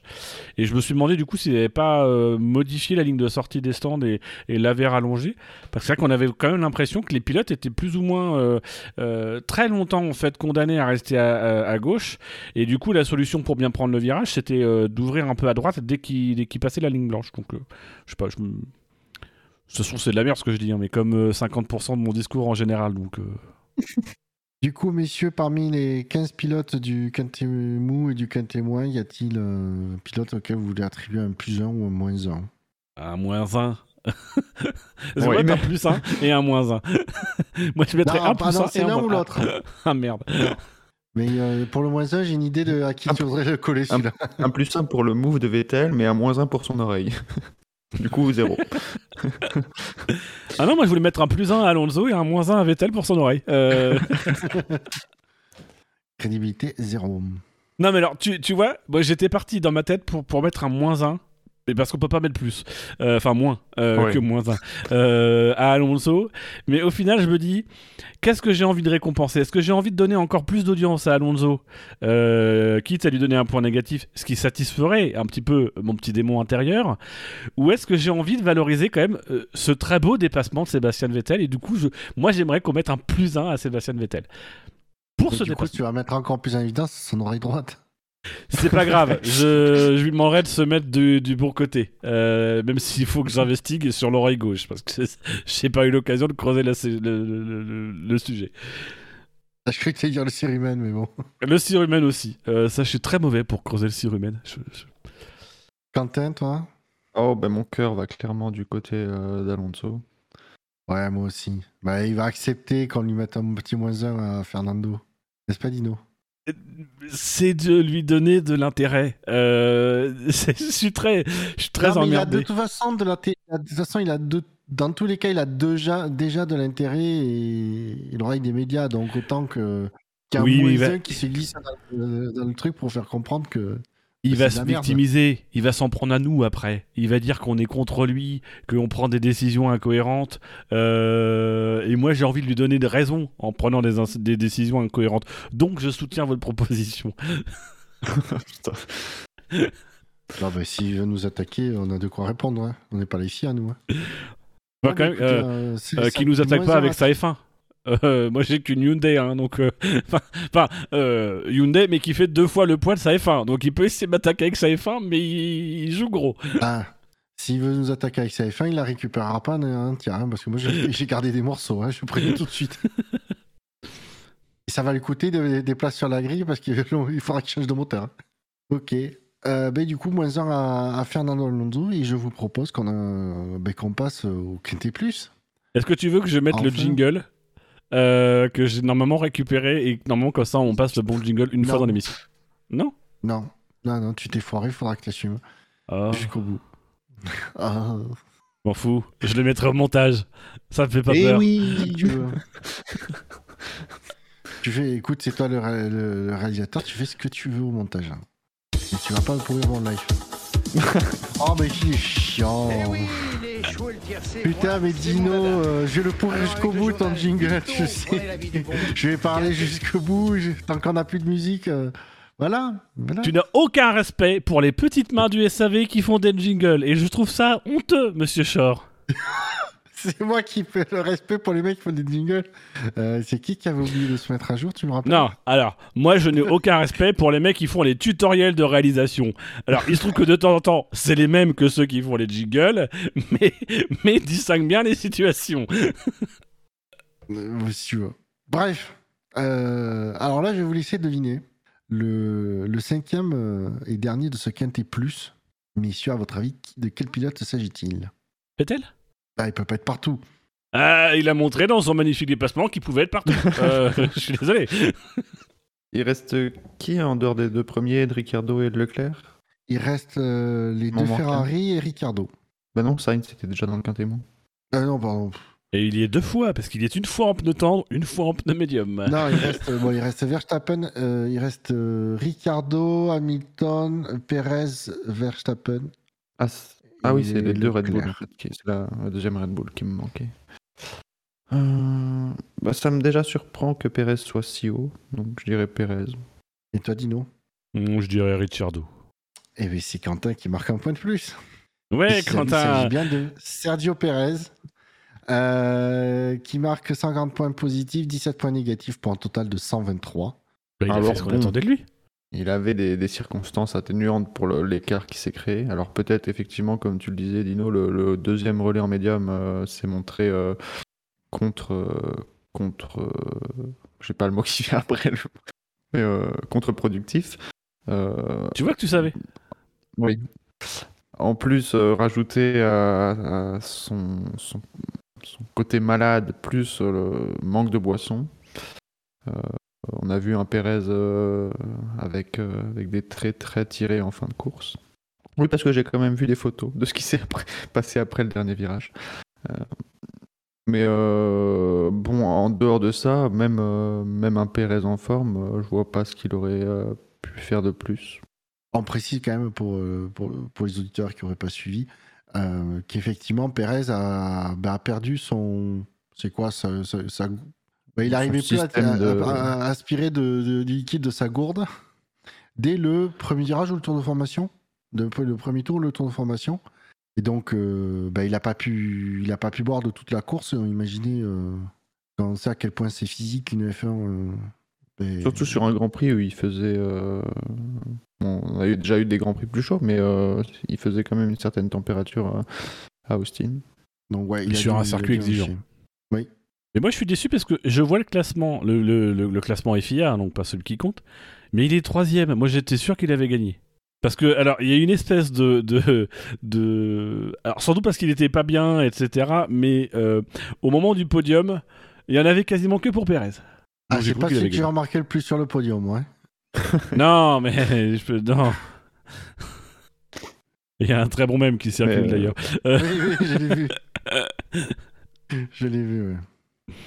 Mais c'est vrai irait que. très bien un même qui irait très bien dans le musée dont on a parlé tout à l'heure. Tout à fait. Après, je me pose la question pour les pour le deuxième relais de, de Pérez. euh, on sait quand même la faculté, l'ex- l'exceptionnelle faculté qu'il a à, à- à faire durer ses pneus tout en gardant un bon rythme. Est-ce que euh, ça aurait pas été une volonté stratégique de Red Bull de ne pas mettre leurs œufs dans le même panier? Je, pense que le, deuxième relais en médium, c'est surtout pour, euh, pour faire pression sur Hamilton pour l'undercut. Uniquement pour ça. Ça a, été, ça a été bien expliqué effectivement par Febro.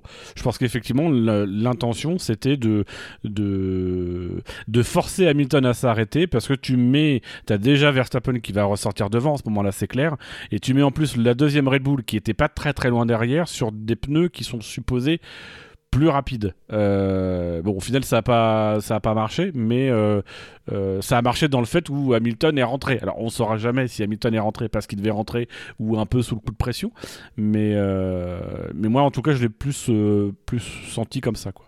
Parce que derrière, oui, ça s'effondre et il, est, il est plus nulle part et il ne sert plus à rien dans la course en tête. Mais il a servi au moins un peu, potentiellement à ce moment-là de la course. Après, ce qui aurait intéressant de voir, c'est si euh, en faisant euh, plutôt une stratégie médium dur-dur, euh, s'il aurait pas pu aussi avoir un. J'étais sûr. Avant de le dire, je me suis dit, est-ce vais bébé.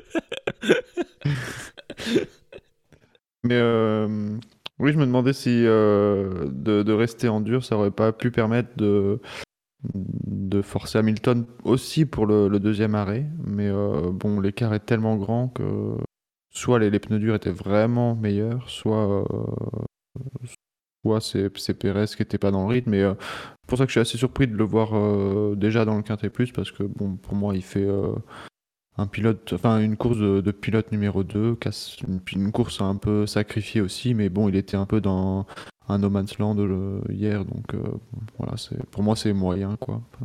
Après, Mais pour une fois, que- il était utile. Mais mais est-ce qu'elle est vraiment sacrifiée sa course Il finit troisième quand même.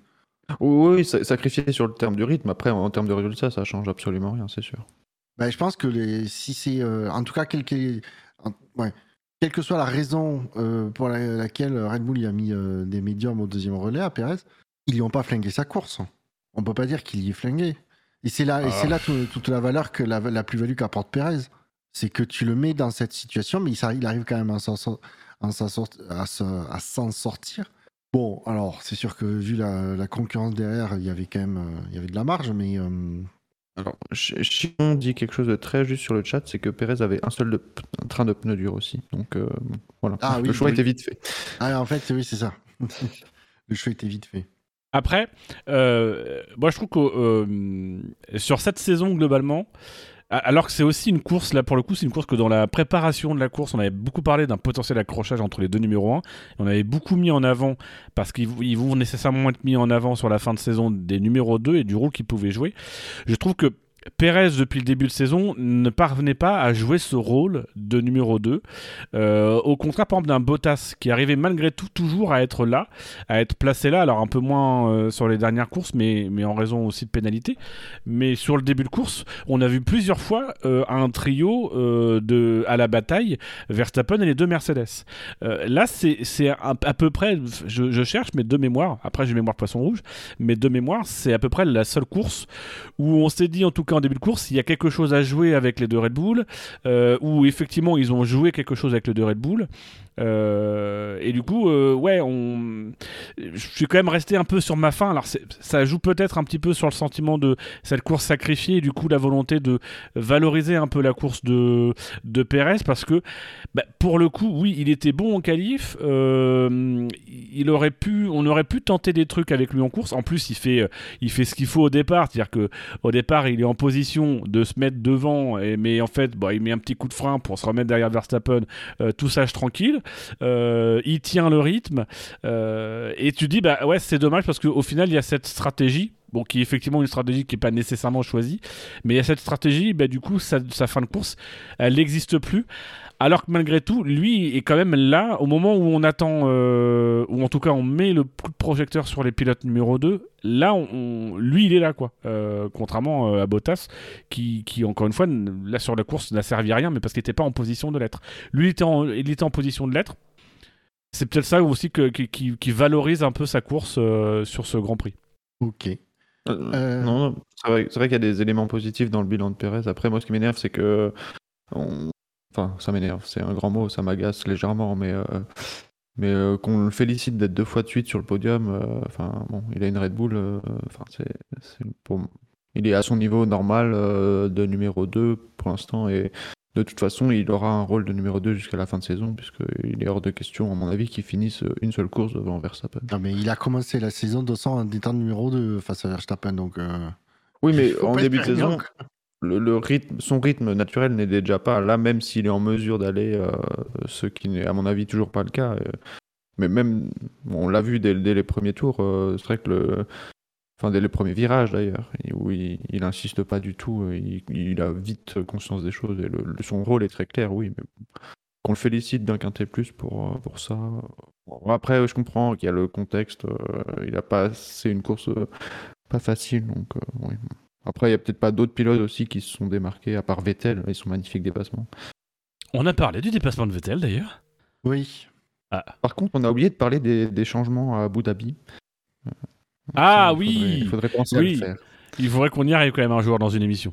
Insister dans 3 secondes, des fois, le- d'un d'un- d'un coup, le, le- tout le quintet plus. Alors, sache que certains ont noté hein. que tu avais failli déjà balancer le quintet plus. Oui. Et pour continuer dans le quintet plus, euh, messieurs, à votre avis, qui est quatrième? Ricardo? Ouais. Et vous avez raison, messieurs. Avec 157 points positifs, 2 points négatifs, il finit à 155, à 2 points de la marque euh, la, plus, la plus prestigieuse. On retrouve Daniel Ricciardo, quatrième. Ouais, pas grand chose à dire. C'était à part le, son début de course après, c'est euh, bo- bonne perception de la course de la part de McLaren. Bon, c'était facile à avoir que Ferrari la- loupe son arrêt, donc euh, ils en profitent pour euh, pour rentrer tout de suite et après bah c'est enfin, j'ai pas le souvenir de l'avoir vu plus que ça. quoi. Non, on l'a pas beaucoup vu à la télé. hein. Il y a un petit moment où on l'a vu, enfin surtout Saints l'a vu de très près. Euh, Alors Ah Saints oui, a parlé, euh, c'est dans le virage, euh, Ça doit être le 13-14, euh, le double droite là qui va avant le freinage qui est à gauche, puis avant les quadruples droites là. Euh, je suis très mauvais pour décrire les circuits. D'ailleurs, pour, rouler dessus, hein, ça se voit quand je fais le SSC. Euh, mais alors, il y a Sainz tout de suite qui a dit oui, c'était volontaire. Bon, on a quand même l'impression qu'au moment où il tourne, en fait, euh, Richard, je sais pas s'il perd l'arrière ou ce genre de choses, mais il y a on a un, peu le sentiment que la voiture glisse un peu à l'arrière, qu'il y a le pneu arrière gauche de la McLaren qui touche euh, le côté de la Ferrari, euh, qui fait rebondir l'avant du coup. Bon, voilà, incident de, incident de, pour moi de, de course. Mais quand même, euh, globalement, très bon week-end de, de, de Ricciardo. euh, euh, et que, que je lis quand même à l'ensemble de ce week-end de Ricciardo, puisque euh, on a, on a retrouvé, enfin, on n'a jamais perdu le Ricciardo euh, drôle, etc. Mais qu'est-ce qu'il est frais, ce pilote? Qu'est-ce qui fait plaisir à voir? Le, mec, il arrive pour la parade avec son Stetson et avec son petit Marcel. Euh, voilà. Moi, je trouve que, bah, ouais, c'est du Ricciardo et ça fait plaisir. Et on le sent à nouveau, à nouveau à l'aise, un peu peut-être soulagé aussi après sa victoire. Et là, pour le coup. C'est peut-être sa meilleure course par rapport à Norris en termes d'impression. On l'a senti plus saignant globalement tout le week-end, mais aussi en course que, que n'a pu l'être Norris. Ouais, alors pour précision, quand même, c'est pas un Marcel, c'est un maillot de, de basket qu'il portait. Pour moi, c'est un Marcel. Ouais, et puis il était content, il a pu euh, conduire la, la voiture NASCAR de son idole ce week-end. Deux fois. Ouais. Euh, Puisqu'il a, il a gagné le. Ouais, il a. Il a fait au moins un podium et euh, le pari de, de, de Zach Brown, son patron, c'était si tu arrives, je te ferai conduire euh, la voiture de Dale Earnhardt euh, senior, qui est l'idole de, de Ricardo. Et c'est pour ça d'ailleurs que Ricardo porte le numéro 3, c'est un hommage Oui. à ce pilote. Et donc, Et pour ça aussi qu'il avait un casque noir, en référence à, à la, la- la dernière livrée, je crois, de, de, de Dale Earnhardt, qui était une livrée noire, toute noire. Ça, il était surnommé l'Intimidator. Euh, et quand on voyait arriver, les, les pilotes de NASCAR disaient, quand on voyait arriver une voiture noire derrière, on savait qui était derrière. Et souvent, ça faisait faire des erreurs. Donc, euh, voilà. Même si la NASCAR qui l'a piloté n'était pas noire, mais était, mais était euh, couleur, euh, couleur, euh, couleur casque de Fernando Alonso, je crois. Oui, voiture de la collection personnelle de Zach Brown qu'il a fait venir de Grande-Bretagne.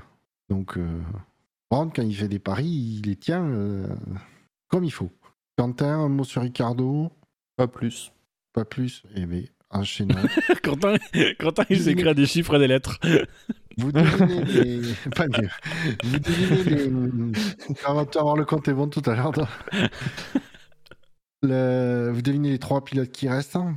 Donc le tifosi de... qui est en, en dino euh, et qui prend de la place euh, est tout content parce qu'il a un pilote Ferrari sur le podium.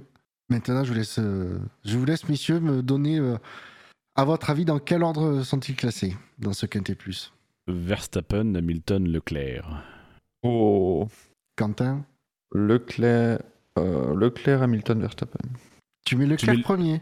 Ah non, non, moi je le disais dans l'ordre troisième, deuxième, premier. Oui, donc en fait, on dit Ah, pareil, mais dans mais le, même, dans, dans le sens inverse. D'accord. Ouais, vous avez raison, Leclerc finit troisième. En tout cas, Euh, les auditeurs viennent de comprendre pourquoi. Avec Quentin, on a fait un podcast et on met euh, six mois à préparer euh, le deuxième numéro. C'est juste que voilà. on dit la même chose, on veut la même chose, mais en fait, on fait complètement l'inverse. Donc c'est Leclerc se retrouve bien troisième avec 225 points positifs, pas de points négatifs. Point, du coup, pour un total de 225. Euh, il était un peu seul au monde euh, en piste, j'ai l'impression, le, Leclerc. Ah bah oui.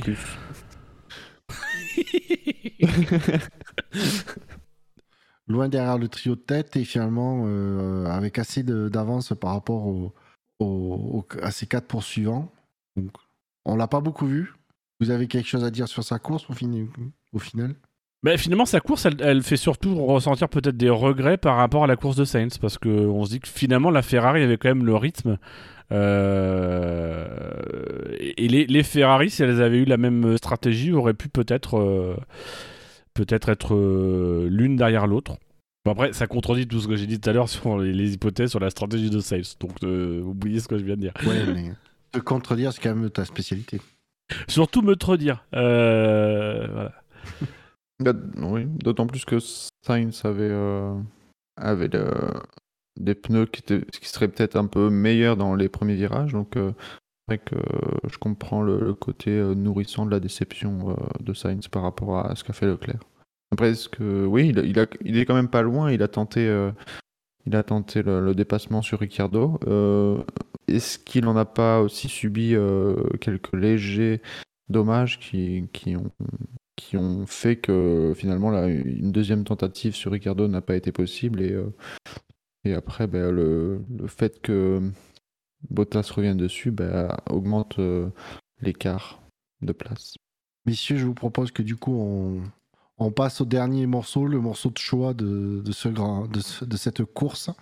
Euh, je ne vais pas faire de suspense. Hamilton finit deuxième avec 200, 275 points positifs pour, 14 points négatifs pour un total de 261. Et Verstappen finit premier avec 467 points positifs, 8 points négatifs pour un total de 459. Donc il y a quand même euh, un écart euh, non négligeable. Contrairement à, l'écart à, l'arrivée de la course, hein, j'ai envie de dire, qui est d'une seconde 333. Euh, je sais que Quentin est déjà en train de se mettre en PLS, mais Dino, as-tu quelque chose? Parce qu'on ne peut pas parler de la course de l'un sans parler de l'autre, donc on aborde les deux en même temps c'est quand même dommage d'avoir passé tout le week-end notamment suite aux essais libres, à prier pour un accrochage et à vendre un accrochage entre les deux pilotes quand on voit ce que les deux pilotes sont capables de nous livrer. On a eu une superbe course des deux, une super performance des deux. Euh, voilà, euh, c'est le départ déjà entre les deux. Il n'y a pas un mauvais départ. Euh, il y a juste un départ qui est en dessous de l'autre. Une voiture qui peut-être patine un petit peu ou qui a du mal à, passer les vitesses supérieures du côté de, Verstappen, mais c'est pas un mauvais départ. Il se rate pas au départ. et au final, bah, derrière euh, euh, la stratégie, elle, tourne bien pour Verstappen. Il a très vite un bon rythme parce qu'il est quand même très très bien dans le premier relais. Il a un bon rythme derrière, euh, derrière Hamilton, une bonne décision stratégique. Et sur la fin de course, du côté d'Hamilton, il y a des relais euh, absolument incroyables euh, pour remonter une première fois 6 secondes et demie de retard sur Verstappen et une deuxième fois 8 secondes et demie. Enfin, qu'est-ce qu'on a besoin de ce. Même s'ils nous ont donné déjà deux occasions de, de, se, de se rentrer dedans, mais on n'a pas besoin qu'ils se rentrent dedans, qu'ils nous fassent juste des courses comme ça, c'était super. On a eu. Cette course n'a eu finalement d'intérêt que parce qu'à un moment donné, il y a cette conversation radio qui dit ça va se jouer dans les trois derniers tours. Et on était tous convaincus que oui, ça pouvait se jouer dans les trois derniers tours parce que bah voilà on a juste euh, la crème de la crème de cette saison et que les gars ont été euh, ont pas fait d'erreurs ont été euh, ont été à fond ont été en termes de stratégie les deux ont joué leurs cartes voilà c'est une course une course parfaite des deux côtés. Il y a sans doute des choses à améliorer, mais en, termes d'image et de rendu, c'est parfait. Il faut que ça dure comme ça jusqu'à la fin. Quoi. Quentin, tu es toujours en PLS hein? Oui. non, mais la, preuve que les deux courses euh, se valent, c'est que bah, c'est l'écart à la fin. Euh. Alors bon, euh, la question qui se pose, c'est est-ce que ça aurait pu en être autrement? Est-ce que Mercedes a bien géré? Est-ce que est-ce que Mercedes aurait pu riposter, répondre euh, ou, plutôt même euh, démarrer les, hostilités? Je pense que on peut faire tous les scénarios possibles. La réponse euh, sera difficile à avoir, sachant que je pense que la seule possibilité que Mercedes avait pour faire en sorte que les, choses finissent autrement, c'était effectivement de de faire en sorte que le premier arrêt de d'Hamilton soit soit avant celui de Verstappen mais il y avait euh, la menace que Verstappen, bah, lui, euh, trouve du rythme dans ses médiums, euh, parce qu'on n'avait pas connaissance du rythme de, Verstappen avec une piste claire devant lui. Et, surtout, bah, il y avait, y avait Perez qui, effectivement, a, fait son rôle de deuxième pilote et qui aurait été entre les deux, les deux leaders du championnat à ce moment-là. D'autant plus que c'est difficile aussi, je pense, dans les, dans les mentalités quand un pilote euh, deuxième sur la grille prend le, prend le meilleur et prend, le, prend la tête, surtout euh, une tête qu'il arrive à, conserver avec moins d'une seconde d'avance, ben, euh, je pense que c'est difficile de la laisser tomber pour tenter un, undercut sur le pilote qui est, derrière à ce moment-là. Dino, tu as tout dit ou tu vas rajouter une couche? Non, mais c'est mais c'est vrai qu'il y, a- il y a- il y aura toujours cet inconnu de. Euh, c'est vrai que quand Verstappen s'arrête et qu'on voit que, hum, ah, que Mercedes attend, je sais pas si ça vous l'a fait, moi je me suis demandé ce qu'ils attendaient, je me suis demandé ce qu'ils allaient chercher. Et puis en fait, à la fin, une fois la course vue, bah, je m'en foutais en fait. Je m'en foutais parce que effectivement, bah, les deux avaient l'air de se valoir. Ça se trouve, les deux se valaient pas. Ça se trouve, il y a eu une erreur de stratégie du côté de Mercedes. Euh, ils auraient peut-être dû suivre et ils auraient eu la capacité de faire des choses. Ça se trouve, on est passé à côté d'une bataille en piste ou ce genre de choses. Euh, mais on s'en fout parce que même si c'est raté, l'exécution derrière donne ce sentiment que c'était pas raté en fait. On a vu un Lewis euh, à fond, euh, voilà, compenser euh, le retard par deux fois, vraiment être, être très propre, sans même aller regarder et revisionner, c'était juste agréable à regarder. Voilà, moi ça m'a rappelé, je pense que ça m'a rappelé un peu Portimao. J'avais beaucoup aimé la bataille des, à deux, voire même à trois avec Bottas à Portimao. Voilà, ce- ça m'a rappelé un peu, un peu ce, ce début de saison qui, était, qui était très plaisant. Donc, non, pas forcément de, de- trucs à, à rajouter. En tout cas, pas envie d'analyser euh, les erreurs de stratégie ou les stratégies des uns et des autres. De toute façon, les erreurs de stratégie, c'est. C'est pas possible de dire qu'il y a eu des erreurs, comme tu le disais. euh, Parce que, euh, apparemment, l'arrêt. euh, Enfin, la course en un arrêt était impensable, et en trois arrêts était, euh, était pas viable non plus. Donc, en fait, euh, ils ont su quand même créer des différences avec, euh, avec une course qui était à deux arrêts pour, euh, pour tout le monde. Et, euh, malgré les, décalages stratégiques, on a bien vu euh, que le, le déplacement était difficile. Donc au final, réagir après et, se contenter d'avoir des, pneus qui n'avaient au final qu'un tour de différence, pas sûr que, que ça aurait pu marcher. Alors peut-être que au final, pouvoir attaquer sur, sur Verstappen pendant, pendant 50 tours, ça aurait été mieux que de le faire dans les trois derniers tours. Mais euh, c'est pas une certitude du tout. Euh, je pense qu'il y a des erreurs stratégiques de Mercedes qui sont euh, bien plus euh, évidentes que, que ce qu'on a vu euh, aujourd'hui. Enfin, hier. Puis quand c'est serré, Vas-y. quand c'est serré comme ça, est-ce qu'on peut encore parler d'erreur de stratégie? Euh, Il y a erreur de stratégie de mecs qui se plantent complètement, et puis il y a euh, quand c'est très serré, ben, il y a juste, euh, on va dire, un mauvais choix. Voilà, peut-être une mauvaise inspiration, mais est-ce que c'est vraiment des erreurs de stratégie Je- Ah ben on était loin d'une Ferrari là. Tout à fait. Je plus sois. C'est dire euh, quand même la qualité de, ce- Oui. de- de- de ton argument. Une belle vision aussi de la part de Red Bull de, de, de dicter à Verstappen sa, sa conduite pour préserver euh, des pneus arrière pour le, le moment où, où Hamilton reviendra et, pour, et avoir une bonne, euh, une bonne relance de, devant les zones DRS. C'était intéressant à voir, je trouve. Oui, D'autant plus que... Non, vas-y.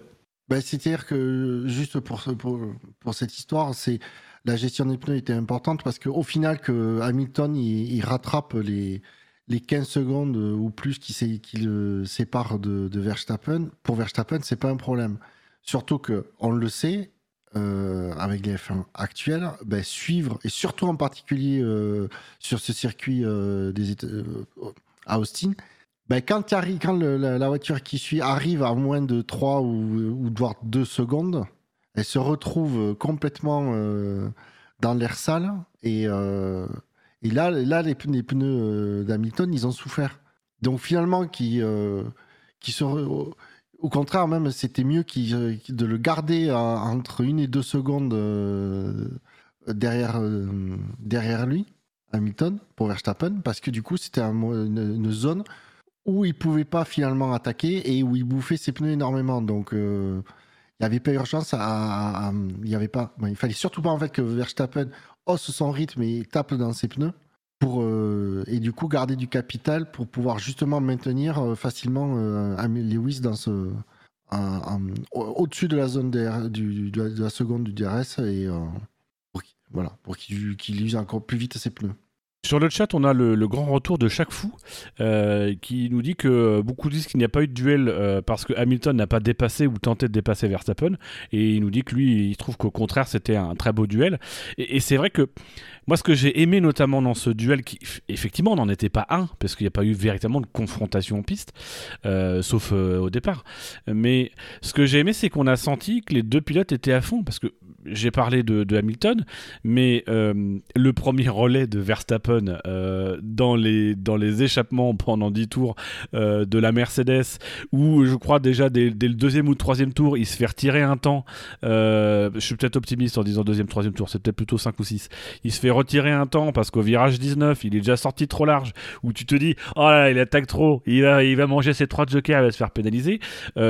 on a senti que les deux pilotes vraiment donnaient, donnaient toutes les forces dans la bataille. Et après tout, c'est ça qu'on demande aussi à voir. Alors, c'est bien quand ça se bat et quand il y a des dépassements. Je rappelle que Sébastien Vettel a fait un très joli dépassement. Euh, mais c'est ça aussi, à un moment donné, c'est euh, de voir des pilotes qui, à l'instant T, essayent de tirer, même si la stratégie est ce qu'elle est, ils essayent de tirer le maximum de ce qui arrive. Euh, Peut-être que Mercedes a été trop long, peut-être qu'ils ont trop tardé, mais derrière, Hamilton, il a essayé de tirer maximum. En début de course, il y a peut-être eu un mauvais réglage, il y a peut-être eu une mauvaise chauffeur de, euh, montée en température des pneus de, de, Verstappen. Euh, il n'a pas gardé sa première position, il s'est retrouvé deuxième, mais derrière, il s'est donné à fond pour rester. quoi. Et il y a eu. Voilà, moi j'ai trouvé ça tout simplement euh, beau, c'est voilà, c'est comme une espèce de ballet.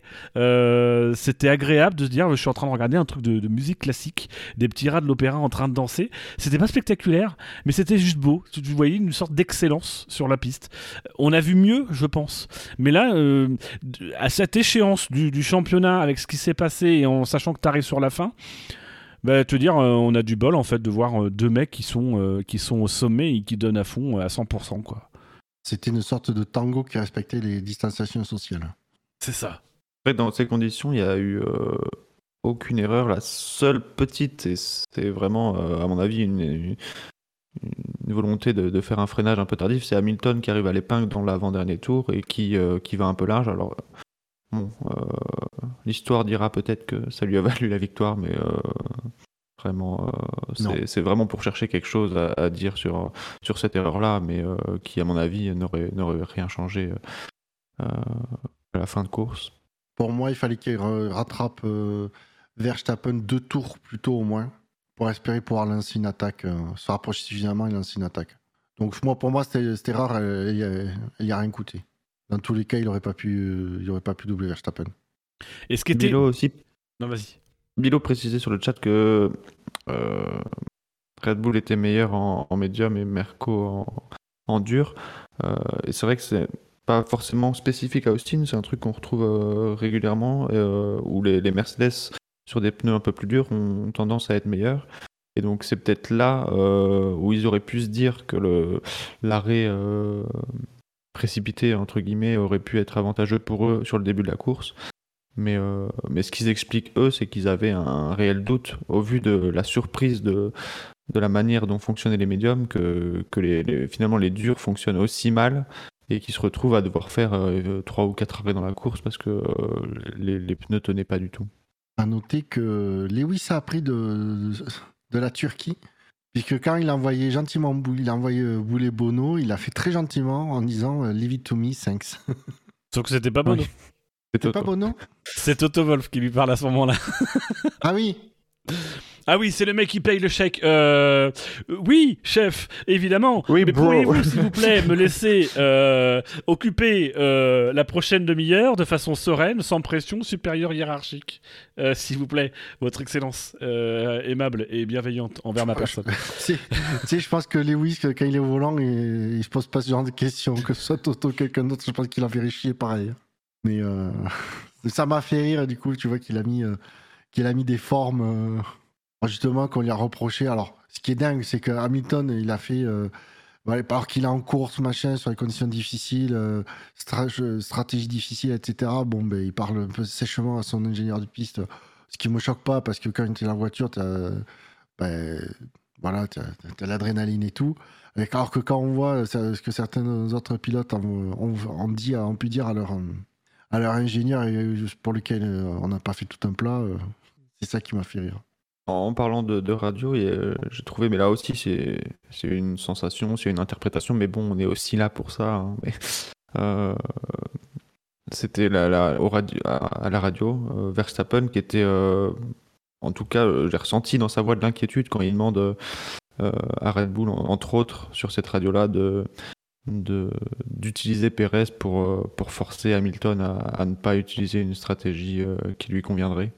Euh, je trouvais vraiment im- impliqué en tout cas dans la course de, toute son équipe parce qu'il avait l'air euh, il avait l'air vraiment inquiet et, et je pense que peut-être Verstappen est plus à l'aise dans, le roue contre roue que dans, des batailles à distance où, où il voit pas son adversaire. Oui, et puis c'est aussi quand même, mine de rien, malgré le, nombre de, de Grands Prix qu'il commence à avoir à son compteur, c'est des situations nouvelles pour, euh, Verstappen. Donc, euh, il est forcément plus... Bah, il a manque d'expérience dans ce domaine, c'est tout. Oui. Et malgré ça, il a quand même eu une bonne lecture de la course. euh, Alors peut-être que Red Bull avait déjà prévu de toute façon de, le, le plan Pérez, mais euh, en tout cas, lui, lui, il l'a évoqué à ce moment-là aussi. Bon, je pense qu'on a pas mal. Eh, come on Putain de Il y a quelqu'un qui a un drive-through, je pense que c'est Dino. Excuse-moi, Bouchard, j'ai attendu trop longtemps, je t'ai coupé euh, la chic. Euh, Ah, je, je voulais quand même finir euh, cette partie très sirupeuse de l'émission sur un bémol, un truc moi qui m'a un peu gâché ma course et justement ce duel à distance. Tout au long de la course, la réalisation nous a donné des écarts entre Verstappen et Hamilton. Mais un coup, c'était euh, le temps gagné par Hamilton euh, au premier secteur. Un coup, c'était euh, le temps gagné au troisième secteur. Un coup, c'était le temps gagné sur les trois secteurs. Et puis un coup, c'était le temps gagné sur le premier secteur. Et puis un coup, bah, c'était surtout le circuit. Ce qui a complètement brouillé la lecture. Je sais pas, ils ont découvert une nouvelle fonction. Ils se sont dit, oh putain, c'est un duel à distance, comment on fait? Bah, Écoute, chaque tour, tu prends un secteur au hasard où tu fais le tour, tu, tu prends un dé, un dé de 6, tu le lances, et puis tu fais un truc comme ça.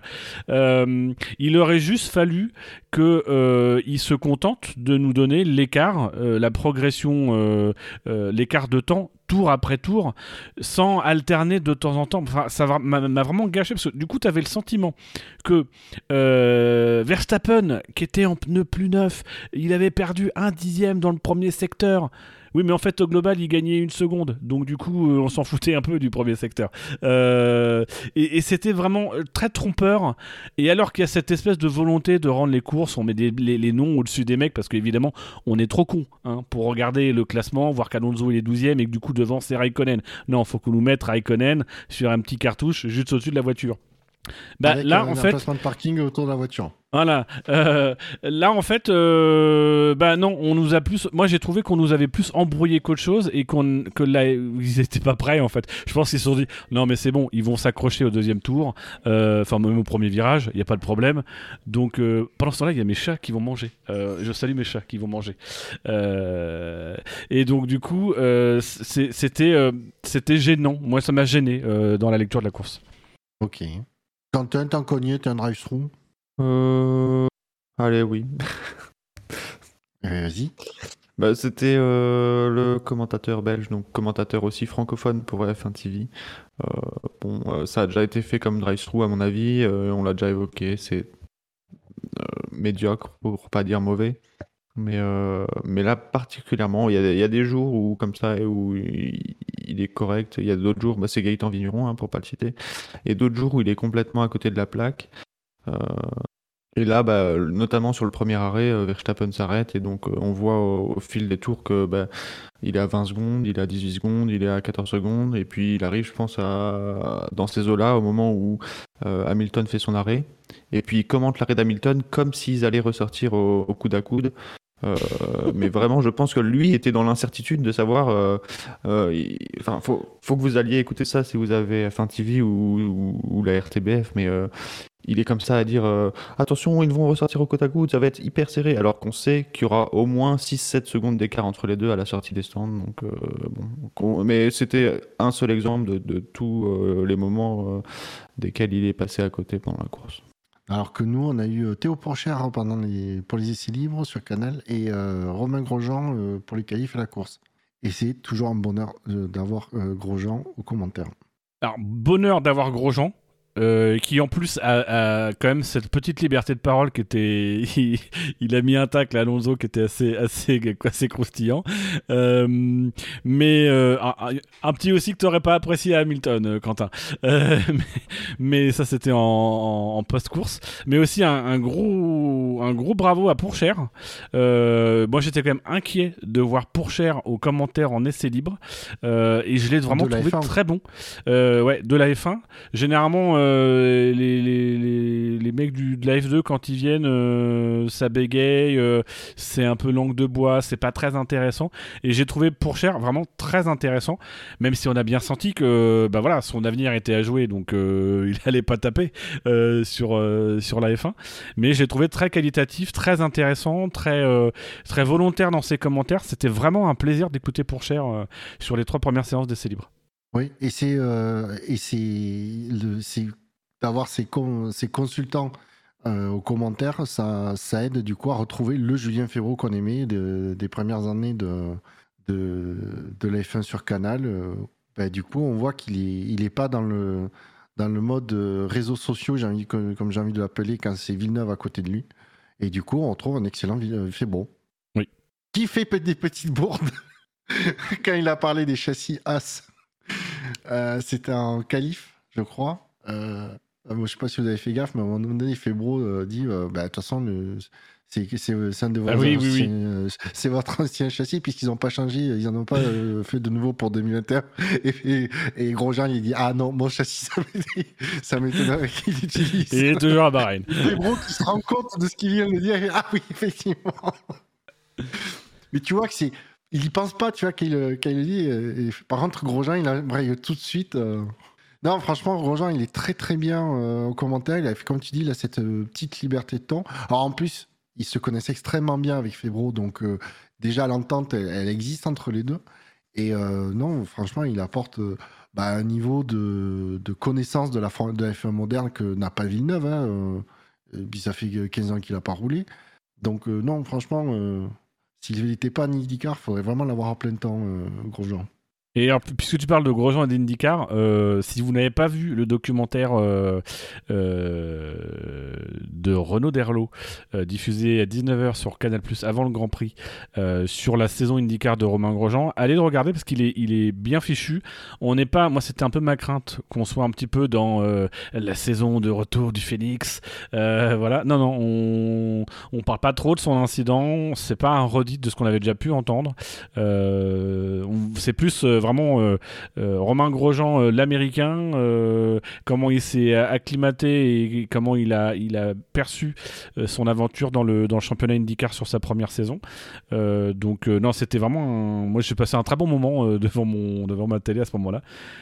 Pareil, je l'ai vu sans. en- Honnêtement, j'ai commencé à regarder comme toi en étant en me disant euh, Mon Dieu, ça, ça va pas être terrible. Euh, il est pas exceptionnel le documentaire, je vais être honnête, mais il se laisse bien, très bien regarder. Et par contre, moi, ce que j'en ai retenu, c'est qu'on trouve un, gros, Romain Grosjean qui s'éclate à faire ce qu'il fait en IndyCar. On le voit, il est comme un poisson dans l'eau, il se régale. Euh, et ça, ça faisait plaisir à voir. Oui, puis qu'il y, a- qu'il y a un discours, il y a eu un moment où, euh, où euh, forcément la, la question est arrivée. euh, parce que, mine de rien, on avait Théo Pourchère, qui est quand même l'un des prétendants potentiels au baquet Sauber. Et on avait aussi Romain Grosjean, qui est futur, enfin actuel pilote maintenant, Andretti. Andretti, rappelons, qui est susceptible peut-être d'investir, de racheter Sauber. De racheter.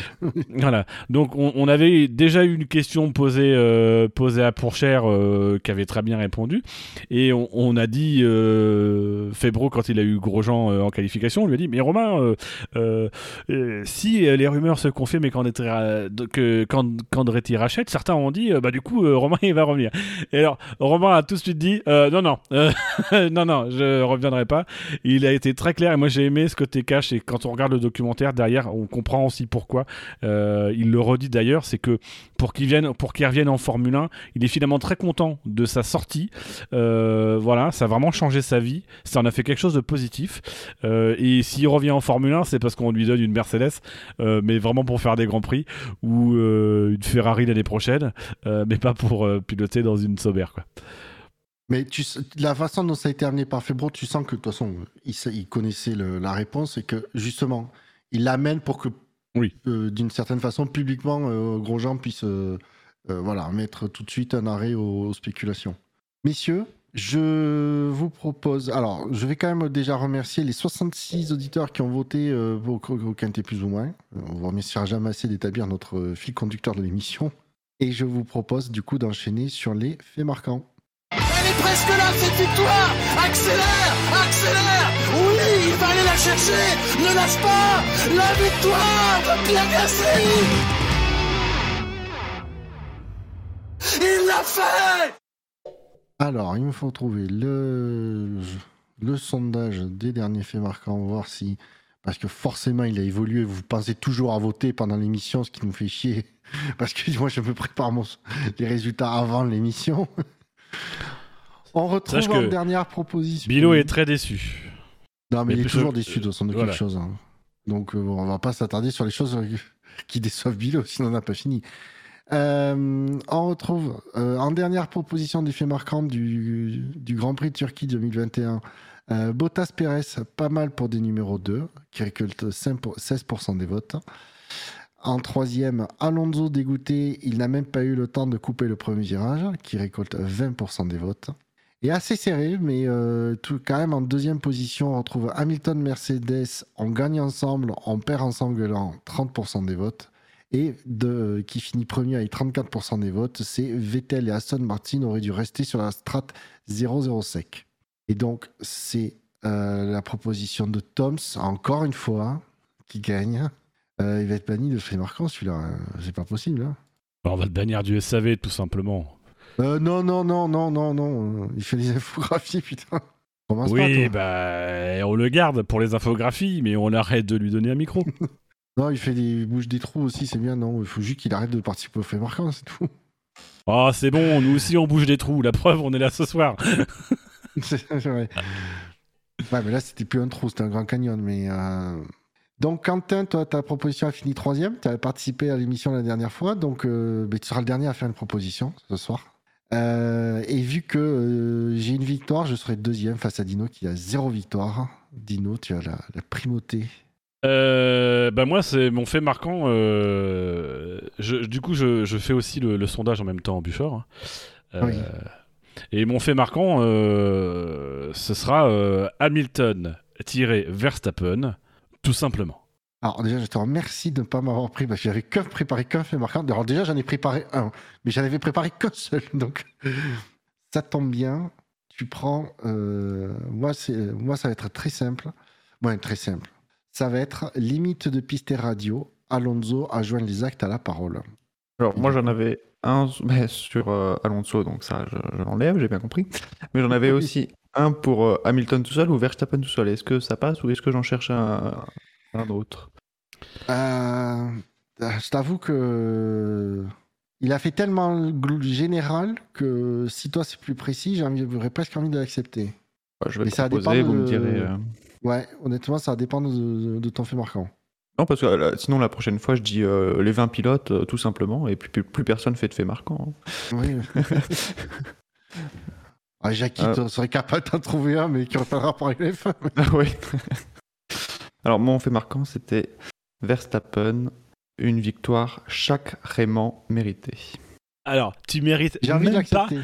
Tu mérites même pas qu'on l'accepte parce que tu, tu es en train de participer au fait marquant en disant un truc sur un vainqueur que tu n'as même pas vu gagner. Tu devrais avoir honte, Quentin. tu, tu es, tu es un petit monsieur. C'est méprisable. Alors, vu à quel point ça fait chier euh, Dino, de toute façon, comme je l'ai dit avant, moi, pour moi, j'ai envie de l'accepter. Ah. Oui, mais il faut l'unanimité. Donc, non. Euh, j'ai pas besoin de. Pas besoin. On a l'unanimité quand On a l'unanimité, euh, oui. Non, on a la majorité, mais de toute façon, euh, de toute façon, ta, ta voix, on s'en fout. C'est comme ça. Tu, tu- Oui, tu peux pas voter puisque tu es concerné au premier, de- au premier degré. Ah, parce que vous, vous pouvez. Ah, parce que Quentin, il peut voter. Non, il y a que moi qui décide. Oui, mais non. Si non, tu toi, moi je tranche. non, je suis, le- tu n'es pas fiable. Je suis président, c'est c'est déjà ça. Non, mais si Quentin veut gagner euh, sur le dos de Verstappen, Moi, je préfère c'est gagner bien la sur le moindre dos des de... choses, hein. Mais c'est- Mais c'est c'est là que tu les vois, les, char- les, les, les fans charognards d'Hamilton. Oui, ces gens qui sont prêts à tout. Moi, c'est voilà, c'est vraiment, ça m'étonne pas. Euh, voilà. Bah oui. Tu veux que je te rappelle le McGate ou quoi? D'ailleurs, si ça vous dit, J'ai toujours des mugs, moi. j'en avais acheté une centaine à l'époque, il m'en reste quelques-uns. Bon, c'est l'ancien logo, mais bon. Attends, Il en reste je- je- 98. J'en ai 3 ou 4, mais je crois que c'en est quatre- je crois que c'est 4 que j'ai de mugs. Bon, bah, du coup, je- j'ajoute le sondage. Ouais, ouais. Je confirme, c'est 4 mugs que j'ai. Il faudra qu'on les fasse gagner quand même un jour. Oui, faisons gagner des trucs avec l'ancien logo. Non, c'est non, justement, c'est le nouveau. C'est bon, euh, Dino, je te rappelle qu'avec le SAV, j'ai gagné des, des, des pins Dacia, donc. On avait distribué les pits Dacia? Non, mais euh, il y avait eu un jeu concours que euh, j'avais gagné. Vous étiez allé au salon de l'auto. je Ah pense, oui truc comme ça. Oh oui Oh la honte Oh la honte D'ailleurs, Ah, Euh, la bonne époque. Si jamais vous avez, vous avez gagné euh, à l'époque où on faisait des magnettes, euh, je me suis posé la question il y a pas longtemps, on, on faisait des magnettes au concours Top Pas Position. Euh, N'hésitez pas à mettre une photo en citant le compte du SAV. J'aimerais bien savoir ce que sont devenus ces magnettes. Comment est-ce qu'ils ont tenu dans le temps? Est-ce que les couleurs sont passées? Est-ce que et même votre frigo, comme ça on découvrirait votre frigo ou alors votre chaudière ou vos- vos- votre cuvette de toilette, j'en sais rien. Mais, euh, mais avec le magnète dessus, hein. c'est très important. Pas des photos de cuvette de toilette sans magnète, Ça, c'est moins intéressant. Ou leur message privé, on contrôle un peu mieux la communication. Non, non, puis après, on va pas comprendre pourquoi il y y a des posts de chiottes sur, les- sur, le- sur Twitter. Du coup, est-ce que tu veux que je relise le sondage, euh, Bouchard? Ah oui, pardon. euh. Ben, J'aimerais du coup que tu me mettes ta proposition dans le, dans le chat interne, que je puisse la, la lire. euh, Bah écoute, la proposition, elle est directement sur le site, mon petit lapin. Euh, Mais c'est pas grave. Mon petit lapin. Ah, j'aime- c'est bien que les petits mots comme ça, c'est en, en privé seulement. euh. Mon petit lapin, il bien y a la- que. A Scani qui dit ça, donc je pensais à Scani. Euh, Oh, J'aime bien le commentaire de, de Cadillac de chaque sur, euh, sur le truc. C'est des dinos et c'est c'est chiottes en métal. Attends, attends. Vous voulez dire que vous voulez dire qu'il n'y a pas de il y a d'autres choses que des chiottes en métal? oui. Ah, faut vraiment que je sorte de prison, moi, c'est terrible. Donc, je rappelle le sondage pour les faits marquants du Grand Prix des États-Unis 2021. Vous avez le choix entre Verstappen, 2 points, une victoire sacrément méritée. Limite de piste et radio, Alonso a joint les actes à la parole. Et enfin, Hamilton, Verstappen, tout simplement. Et cet abus de point d'exclamation, euh, messieurs. Oh, c'est bon, tu fais chier, tu mets une virgule et tu nous reprends parce qu'on met des points d'exclamation. Oh, l'autre. Bah, si j'essaie euh, mettre autre chose que des points d'exclamation, moi. Bah, nous aussi, on sait mettre autre chose, on met des points d'exclamation. Euh, Quentin, il a mis deux points. Euh, voilà, il a fait un petit jeu de mots rigolo. Moi, j'ai mis un trait, euh, enfin un tiret, j'ai mis une virgule aussi, parce qu'il n'y a pas que Monsieur Bouchard qui sait mettre des virgules. Voilà, c'est bon. Faut arrêter avec cette ségrégation anti-ponctuation. C'était dur. J'ai eu du mal à dire ségrégation anti-ponctuation, c'est compliqué. Ouais, ouais, j'ai vu que. Donc, nous retrouvons au classement du, du SAV euh, Verstappen en tête euh, avec une confortable avance, euh, 83 points. Su- euh, qui le suit Hamilton, 56 points. Talonné par Landon Norris à 48 points. Donc, il n'y a que 8 points d'écart entre Hamilton et Norris. Il va falloir qu'il se méfie, Lewis. Il y a combien de points d'écart entre Verstappen et. Euh, 27 points. 27 Euh, points, on peut mettre 6 points maximum. Ah non, c'est encore juste. Mais on se rapproche du Non, titre 8 pour points la Verstappen. victoire. C'est 8 points Excusez-moi, je ne connais pas le règlement. Euh, Qui suis-je Disons que si euh, il reste 5 courses, donc si après la, la prochaine course il y a 32 points ou plus de- d'écart, euh, Verstappen est, est champion. Il faut compter les points négatifs si on lui met les points négatifs. Ah oui, j'ai 36 pas points. pensé. euh, Il faut qu'il ait 36 j'ai pas points, je pense. Ouais, effectivement. Donc c'est pas tout de suite, mais, mais ça peut arriver vite. Euh, quatrième, on retrouve Charles Leclerc avec 28 points, suivi de Perez 23, Sainz 22, Alonso 19, Vettel 18, Ricardo euh, 16, Ocon et Bottas 14, Gasly 12, Russell 11, Latifi 2, Tsunoda 2, Raikkonen et Mazepin, tous les deux à moins 1. Égalité, 100 points euh, les, quatre derniers pilotes. Euh, au championnat constructeur, on retrouve Red Bull de, euh, premier avec 106 points, suivi de Mercedes 70, arrive troisième McLaren avec 64, euh, Ferrari 50, Alpine euh, 33. Euh, Ils sont pas classés, c'est pour ça que c'est un peu dur. Aston Martin 18, euh, As- AlphaTauri 14, Williams 13 et Alfa Romeo et moins 1, tous les deux. Est-ce qu'on pourrait avoir un Dans- point sur le classement motoriste, Buchor, s'il te plaît? Oui, Mercedes est en tête avec 165 points devant Honda 120, Renault 30, euh, Ferrari 48 et Renault 33. Fais chier. Euh, Mais non, mais c'est pour, pour valoriser ton c'est une travail. joke, euh, C'est une joke. Sachez que c'est c'est qui s'occupe de nos classements. Grâce à lui, on gagne beaucoup de temps. euh, et lui en perd beaucoup. Euh, voilà, donc euh, sachez que Buchor a conçu un tableau où on est susceptible de vous donner le classement motoriste. Et ça, je dis bravo, monsieur Buchor. Oui, mais le classement motoriste de la future version va sauter. je le dis tout de suite. Dans l'autre classement, on retrouve Lewis Hamilton. non. Ah, il y a un bug. Me dit que Lewis Hamilton est en tête avec 275,5 points. Oui, oui, c'est juste. Dans mon monde, en tout cas. Alors oui, le classement FIA est conçu monde. par Quentin. Euh, et lui, en fait, s'est pas fait chier avec les motoristes, les écuries ou les 18 autres pilotes. Il a mis euh, Hamilton et Bottas. Hamilton, en fait. bah, Bottas, techniquement, il peut encore être champion. Donc, euh, il il a tout, tout intérêt à apparaître dans le classement. Alors que les, les euh, combien d'autres Les 17 autres pilotes suivants euh, n'ont plus aucun intérêt à se battre pour des Ah, mais points. oui, mais c'est normal. Ah, punaise, il a pas pris le.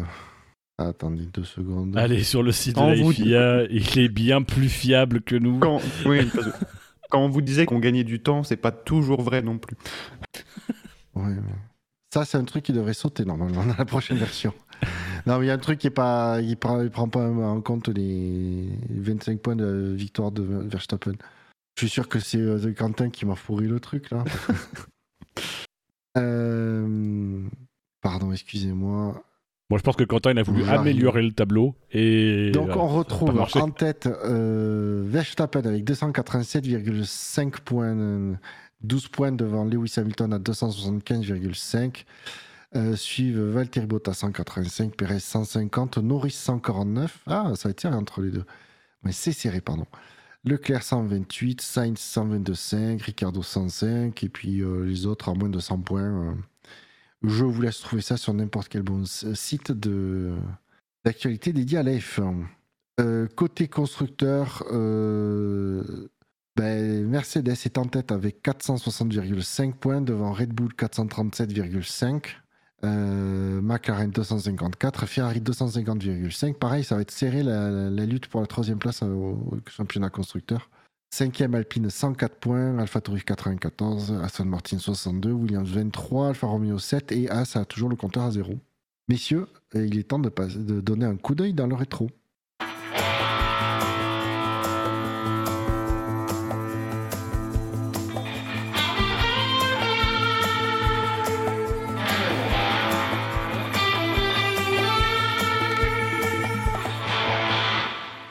Hier, jour de Grand Prix, nous étions le dimanche 24 octobre.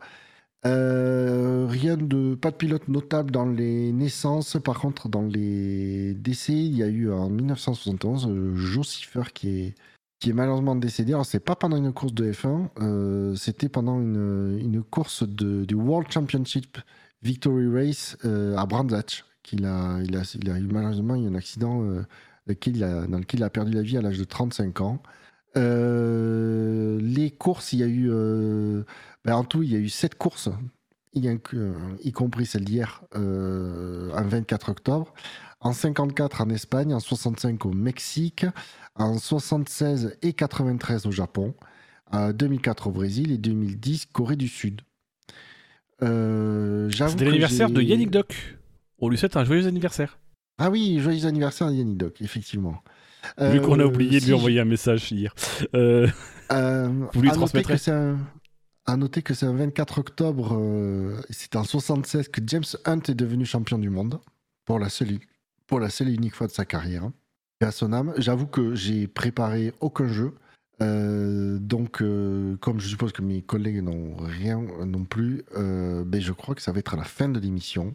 Euh, pour information, Avant de faire les rappels, je précise effectivement que le, le- le- on a un petit problème pour être, euh, pour être, pour que nos podcasts soient disponibles sur Deezer. C'est en cours de résolution. On a eu un problème de flux RSS pour, pour entrer- trop dans les détails et de, depuis, euh, Ah, bah, vous pouvez 30 ans que trouver le. SAV. Voilà, ouais, sauf qu'avant c'était, on trouvait même pas le SAV. Maintenant, vous pouvez le trouver, mais c'est complètement vide. Alors, on vous prévient. le- euh, Mais on voilà, se casse on le préviendra cul sur. pour, Donc, on pour remettre le- flux. On est en contact avec le support de Deezer pour, euh, pour, rétablir, pour retrouver une situation normale. Je sais que ça impacte euh, des auditeurs, on en est désolé. Euh, mais Vous avez intérêt de nous Sachez- écouter sur Deezer, les gars. Sachez que c'est, on, sait que ça nous a été remonté plusieurs fois. On est sur le sujet. on vous préviendra dès que ce sera ré- rétabli. Sinon, vous pouvez nous trouver sur Twitter euh, at le SAVF1, sur Facebook le SAVF1, sur ActuF1, sur Spotify, euh, sur Podcast Addict, sur Apple Podcast, sur euh, YouTube euh, Podcast ou musique, je ne sais pas comment ça s'appelle. Euh, Bref, toutes les plateformes qui savent faire euh, un minimum de podcasts, vous nous, normalement, vous nous retrouvez. Messieurs, Mettez-nous des commentaires. la F1 sur Internet, c'est sûr, Et savf1.fr. SAVF1.fr. parce que le SAV, c'est Euh, le lundi soir. court aussi. Oui, quand on se fait pas chier avec euh, les éléments de la course, avec euh, un jeu de fin d'émission, avec, Ah oui, je suis avec un quatrième jeu, participant. Oui, bah déjà aussi, ça, ça réduit les discussions par euh, 25%. hein. Euh, donc oui, désolé, j'avais pas j'ai pas eu le temps de préparer de jeu. euh, de- euh, voilà, je, j'ai une vie aussi. Quoi? Donc je m'en excuse. Sur ce, euh, je- on va souhaiter une bonne soirée à nos auditeurs, une bonne journée si vous nous écoutez euh, en podcast. Euh, vous avez quelque chose à rajouter pour conclure, messieurs? Pas plus. Pas plus. Pas mieux. Le compte est bon. Et sur ce, je vous dis au revoir. Salut Salut. Allez, salut